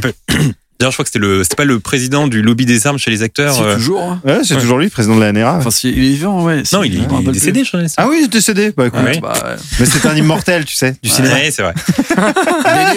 Il est au Panthéon, il est au Panthéon. le chien de Brody qu'on voit dans le film, Ouais. Bah, c'était à l'époque le chien de Steven Spielberg, prénommé Ah. Elmer. Voilà, donc on peut voir son toutou dans le film. Elmer. C'est plutôt pas mal. Durant la première scène, euh, à la plage, on entend une musique. Eh bien, celui qui joue la clarinette n'est autre que Steven Spielberg lui-même, qui est un fan de cet instrument et qui sait en jouer depuis l'enfance. Donc, les petites notes de clarinette, c'est Spielberg qui les joue. Pas C'est mal. Ça, c'est cool. À la base, Richard Dreyfus a refusé de jouer dans le film et l'excuse qu'il a donnée à Spielberg était c'est le genre de film que j'ai envie de voir, mais j'ai pas envie de jouer dedans. Finalement, Spielberg parvint à le convaincre quelques semaines plus tard. C'est assez cool quand t'es à un stade de ta carrière où tu peux te permettre de dire à Spielberg, wow, ta proposition, non, Mais pas trop. Euh, moi j'adore Dreyfus, mais quand je regarde des interviews et tout, j'ai l'impression qu'il il se la raconte fort. Ouais, Ouais, mais je l'adore. c'est c'est une grande gueule, quoi. Ouais. C'est une grande gueule, tu sens qu'il aime bien, euh, mais bon. Moi, je, moi, On j'adore l'adore. Moi aussi, je l'adore de fou, mais je- ouais. Par contre, euh, Ouais. Ro- par contre, Roy Shader, euh, lui, a eu le rôle de manière euh, assez drôle. En gros, il était euh, à une fête, fête dans laquelle était fête, euh, durant laquelle participait Steven Spielberg également. Et il voit comme ça Spielberg en train de, parler de son film. Il l'a pas encore réalisé, il va le réaliser. Et il parle avec un convive et il dit oui. Puis à un moment donné, il y a une scène où d'un coup un gars balance de la viande dans l'eau, puis on voit la tête du requin et c'est la première fois qu'on le voit dans le film, etc. Roy Shader entend ça et il va voir Spielberg. Il lui dit mais je veux trop jouer ce personnage en fait. Et c'est comme ça qu'il a eu le rôle, sauf que Spielberg lui a dit ouais mais non on pense à Charlton Heston donc euh, ça va pas vraiment se faire. Et quand il s'est dit Heston c'est pas bon, ben il s'est rappelé de Scheider et du coup ça se fait comme ça. Du Ça coup, fait- du fait coup, que pour, si- avoir un, pour avoir un rôle dans les films de Steven Spielberg, faut lui dire ouais, je kifferais trop jouer dedans, bah, ça apparemment ça fonctionne. Il faut juste avoir accès à lui, quoi. Ok, C'est- ça faut marche. juste Ouais, dans les je mêmes, dans les mêmes réseaux, quoi. Bah, si vous avez son numéro, vous me le filez quoi. Bah, tu vois, ça marche. Et enfin, euh, vers la fin du film, il y a un plan sur le bateau. Ah oui, j'adore cette anecdote parce que j'ai revu la scène tout à l'heure. Euh, vers la fin du film, il y a un plan sur le bateau de nuit durant lequel on peut apercevoir le chef de la police, Martin Brody, en train de recharger son revolver. Mm. Der- derrière lui, on peut apercevoir dans le ciel le passage très net d'une étoile filante. Oh. Eh bien, cela n'a pas été euh, ajouté en post-prod. C'est bien une réelle et une énorme étoile filante qui est passée par là au bon moment. Peut-être ce qui a porté chance au film. Oh, Ouais, et puis c'est devenu un, après c'est devenu un motif des films de Spielberg. T'as toujours, je, je me demande si c'est pas dans tous ces films où t'as euh, où t'as un plan sur le ciel avec une étoile filante ou quasiment euh, Fausse, cette fois. C'est, euh, fausse quoi? Bah, les suivantes. Les Ah oui oui bah ouais, oui, oui, oui, mais c'est mais c'est Non, il mais attendait, mais je il pense a que attendu, je euh, pense que dans ce film il s'est dit wow et Non, mais en c'est plus, devenu un dingue- truc genre il a voulu y rendre hommage dans dans dans plein de Non, mais en plus, ce qui est films, dingue, quoi. c'est que c'est vers la fin du film, il doit rester genre 30 minutes. Regardez ce plan où il recharge le revolver. D'ailleurs, je tiens à préciser que le film est dispo sur Netflix jusqu'au 22 avril, Les Dents de la Mer. Et il y a une sorte de liseré rouge magnifique euh, derrière la, la, la, la traînée d'étoiles filantes. Cette scène, elle est- c'est c'est Ouais, incroyable d'avoir pu capter ça à ce Ouais. moment-là, quoi. C'est fou. On approche désormais de la fin de ce podcast, mais avant de se quitter, le segment du dernier et de la dernière, tout ce que notre invité a accumulé culturellement ces dernières semaines. Première question pour toi, Joe, le dernier film que tu as vu au cinéma. Dans une salle? Exactement. Eh ben ça remonte parce que euh, j'ai pas pu y aller pendant la, ré, la réouverture du, euh, du, du Ouais. début de l'année là. Euh, donc le dernier film que j'ai vu en salle, c'était Invisible Man de Lee Whannell T'as avec. t'as pas euh, dit Tenet. J'attendais à Tenet. Non non, Tout le monde j'ai dit pas vu Tenet ici. J'ai pas vu Tenet. Euh, j'ai pas aimé. Invisible, Invisible Man? Ouais, c'était une très bonne surprise. Ouais. C'était une très bonne surprise. Euh, J'ai trouvé que le dernier quart était un peu un peu foiré, euh, mais tout le reste du film, je trouvais que c'était étonnamment très très réussi. euh, Bah, L'actrice principale, je l'adorais dans Mad Men, mais là, je trouvais qu'elle cabotinait un petit peu. Ah, moi je trouvais qu'elle était, je trouvais qu'elle était pas mal. Je trouve, moi, j'ai- moi, cabotine. quand on fait moi je l'ai trouvé pas mal. Mais surtout, j'ai été assez étonné euh, de, de la réal, euh, un peu Michael Mann, un peu. Enfin, tu sens qu'il y a des influences vraiment bien derrière et que euh, c'est un petit film, tu vois. C'est un film assez euh, assez euh, modeste, mais euh, mais j'aimerais. Après, c'était un film avec une forte dimension euh, sociétale au niveau de la métaphore, parce qu'il y a Ouais. un truc sur les, sur les hommes qui battent les femmes, tout ça. Ouais, tout ouais, ça, ouais. Et j'ai j'ai trouvé ça, j'ai trouvé que c'était un film moins con que, Ouais, ce, ce, ce à quoi je m'attendais. Je trouvais ça pas mal et c'était une bonne expérience en salle. Et d'ailleurs, c'est intéressant, finalement, le- l'univers de l'homme invisible, parce que c'est un thème qui a été repris plusieurs fois dans l'histoire du cinéma. Ouais. Et à bon escient à chaque fois, parce que chaque film est différent, j'ai l'impression.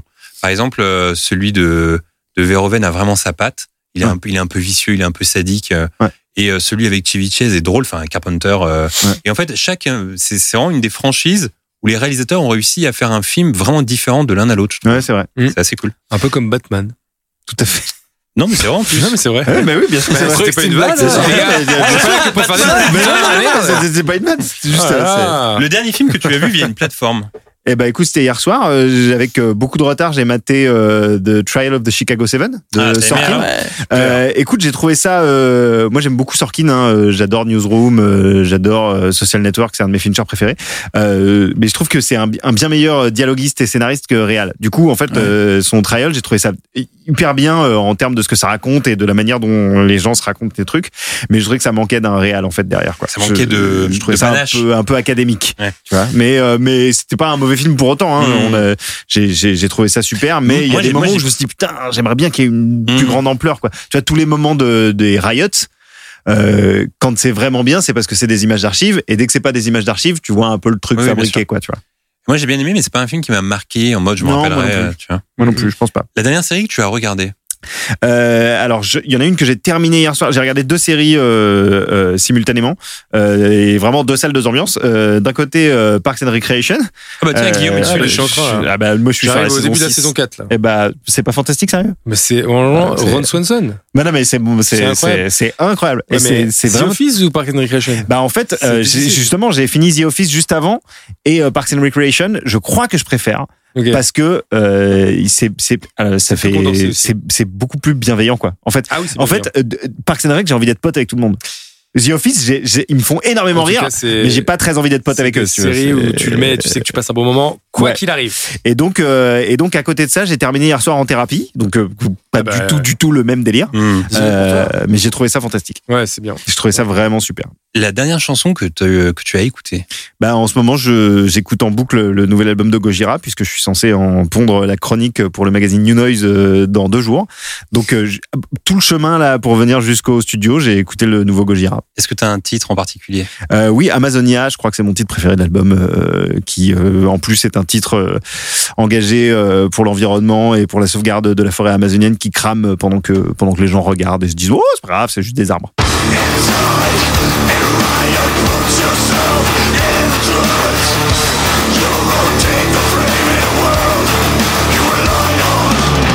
Le dernier livre que tu as lu Le dernier livre que j'ai lu, euh, je, je suis un, un lecteur assez euh, flemmard, donc ça remonte à cet été. J'ai lu euh, un des rares Stephen King que j'avais jamais lu, qui est Salem, euh, excellent. et que j'ai trouvé absolument incroyable. Euh, C'est, ce- je me demande si c'est pas le meilleur film, de, le meilleur livre de, de vampire que j'ai lu de ma vie.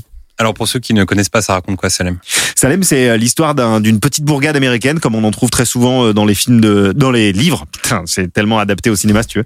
Euh, Dans les livres de Stephen King, une petite bourgade de, de, de banlieue du Maine euh, où rien ne se passe, sauf que du jour au lendemain, en fait, euh, il y a une vieille maison euh, tout en haut de, qui est très euh, la maison de psychose, si tu veux, euh, qui est achetée par euh, par un, un, un mec dont on sait pas grand chose et qui s'avère être une sorte de vampire antédiluvien Hmm. qui petit à petit, au fil du livre, prend possession de la ville euh, et transforme tout le monde en vampire, sauf quelques personnages qui vont évidemment s'apercevoir qu'il y a un truc qui cloche et qui vont tenter de, de lutter contre son influence néfaste.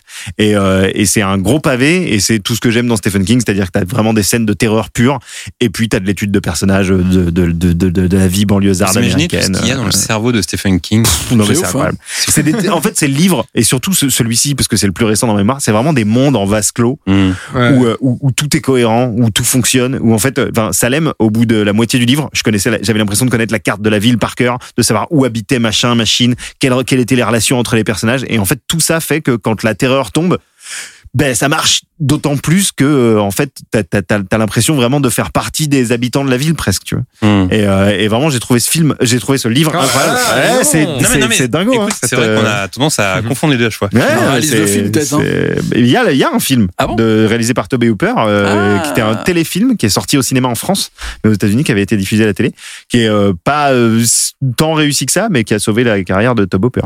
Joe, la dernière BD que tu as lue. Euh, la dernière BD que j'ai lue, c'est une adaptation de Lovecraft par euh, un mangaka qui s'appelle Gutanabe, euh, et qui, qui adapte tous les Lovecraft actuellement. C'est édité chez Kiun, je crois, dans des super belles éditions avec des avec des, des pochettes en cuir, euh, un Mhm. petit peu vieux carnet de notes et tout. Et euh, le tout dernier tome en date, c'est celui qui hantait les ténèbres, et euh, je crois que c'est un de mes préférés de la série. Euh, c'est vraiment super. Euh, et Lovecraft, je trouve que c'est très très très très difficile à adapter, que ce soit en film ou en ou en bande dessinée, parce que c'est un peu la peur de l'indicible et c'est justement tout, tout toute la peur de Lovecraft, elle retombe, elle, re- elle repose sur des, des créatures euh, que tu peux quasiment pas décrire tellement elles sont. Mm. euh, et, et lui justement arrive à contourner ce problème-là et à, et à, à- à créer des adaptations euh, vraiment, je trouve, qui ont leur propre personnalité. Donc je recommande à tout le monde. Je trouve ça super. Alors tu nous as teasé un peu en off parce que t'as ramené un gros sac avec toi. Ah ouais. Le dernier objet culturel que tu as acheté. Mec, très gros hasard. Mais j'attendais une précommande qui est tombée aujourd'hui. Je suis allé la récupérer juste avant de venir.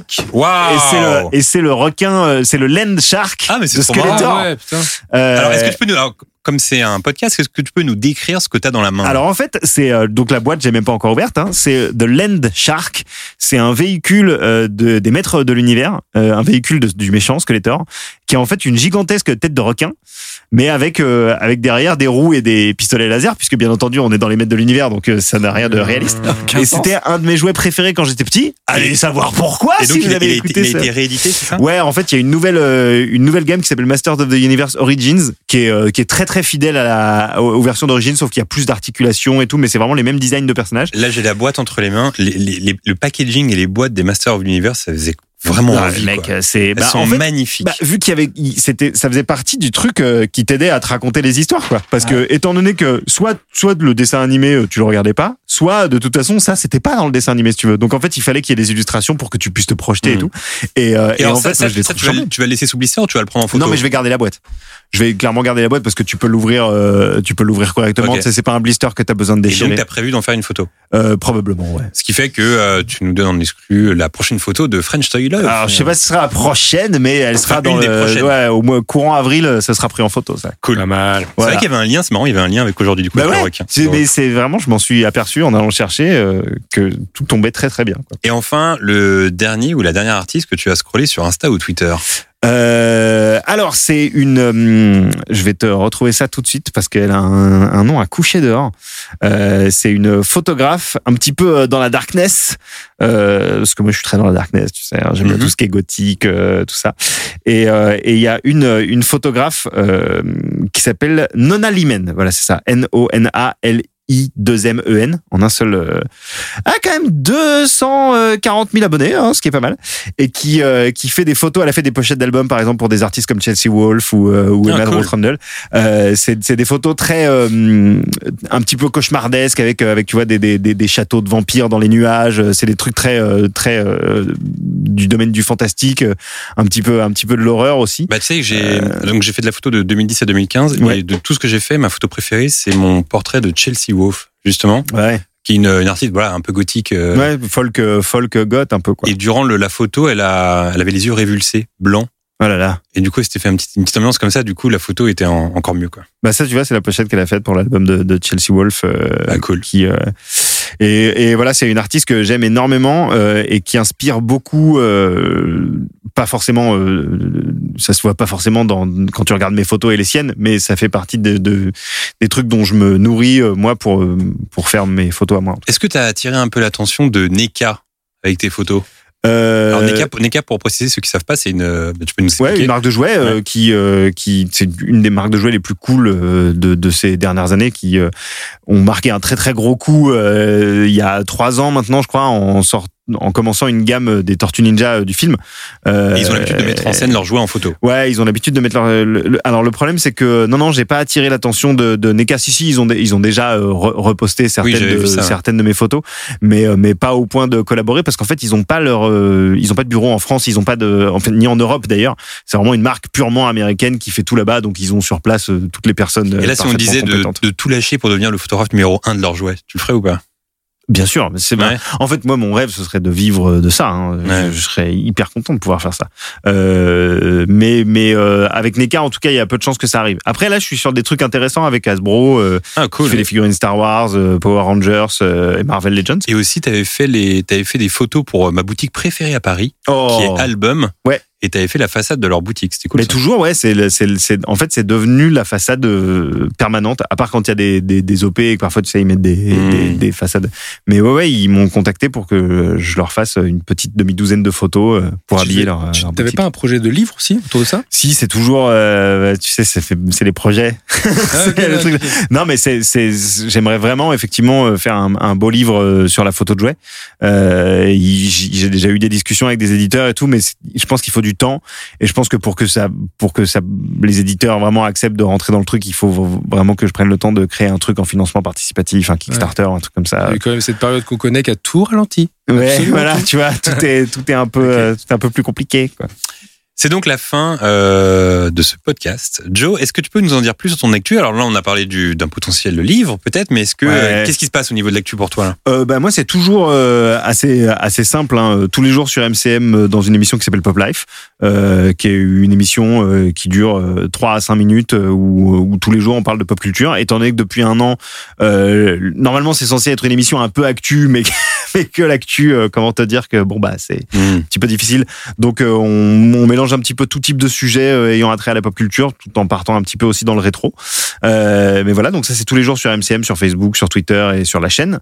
Euh, et puis à côté de ça, euh, ben, j'écris un peu pour euh, pour de la presse papier comme. Oui, parce que euh, du coup, vous présentez quand même un point commun avec, euh, enfin, tous les deux, Aurélien et, et Joe, c'est que vous écrivez dans Rokirama. oui. Ah ouais, absolument. vrai Bah oui. Absolument. Ah, beaucoup moins, moi, quand même.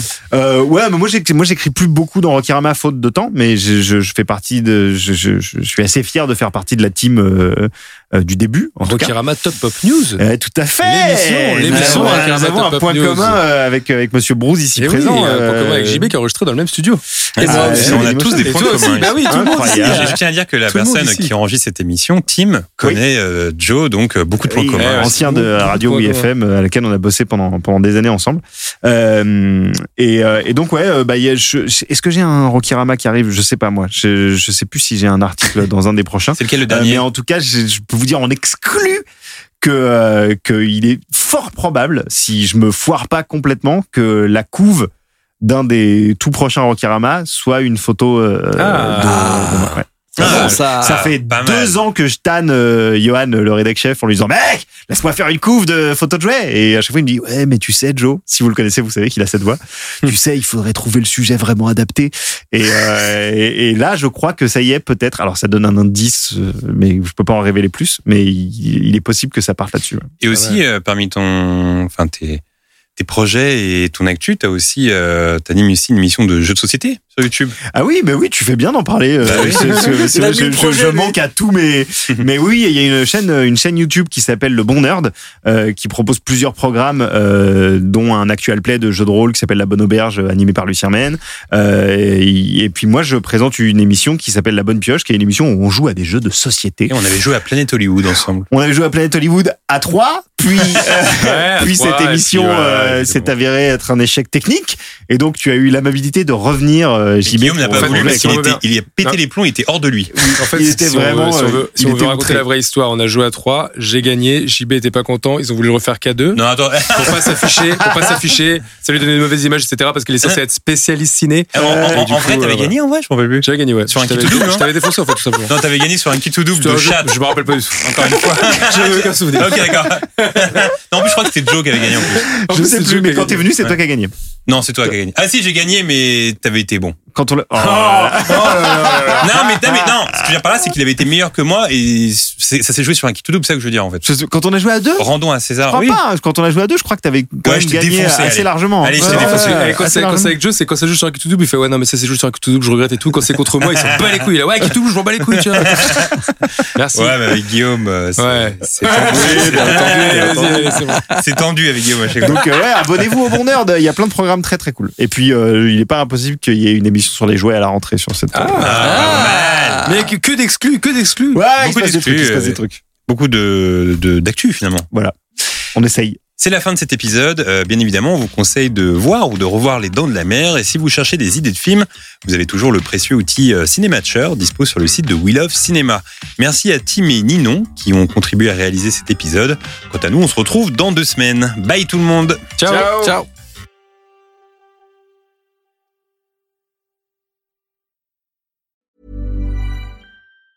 Hi, I'm Daniel, founder of Pretty Litter. Did you know cats tend to hide symptoms of sickness and pain? I learned this the hard way after losing my cat, Gingy. So I created Pretty Litter, a health monitoring litter that helps detect early signs of illness by changing colors, saving you money and potentially your cat's life. Pretty Litter is veterinarian developed, and it's the easiest way to keep tabs on your fur baby's health right at home. Go to prettylitter.com and use code ACAST for 20% off your first order and a free cat toy. Terms and conditions apply. See site for details.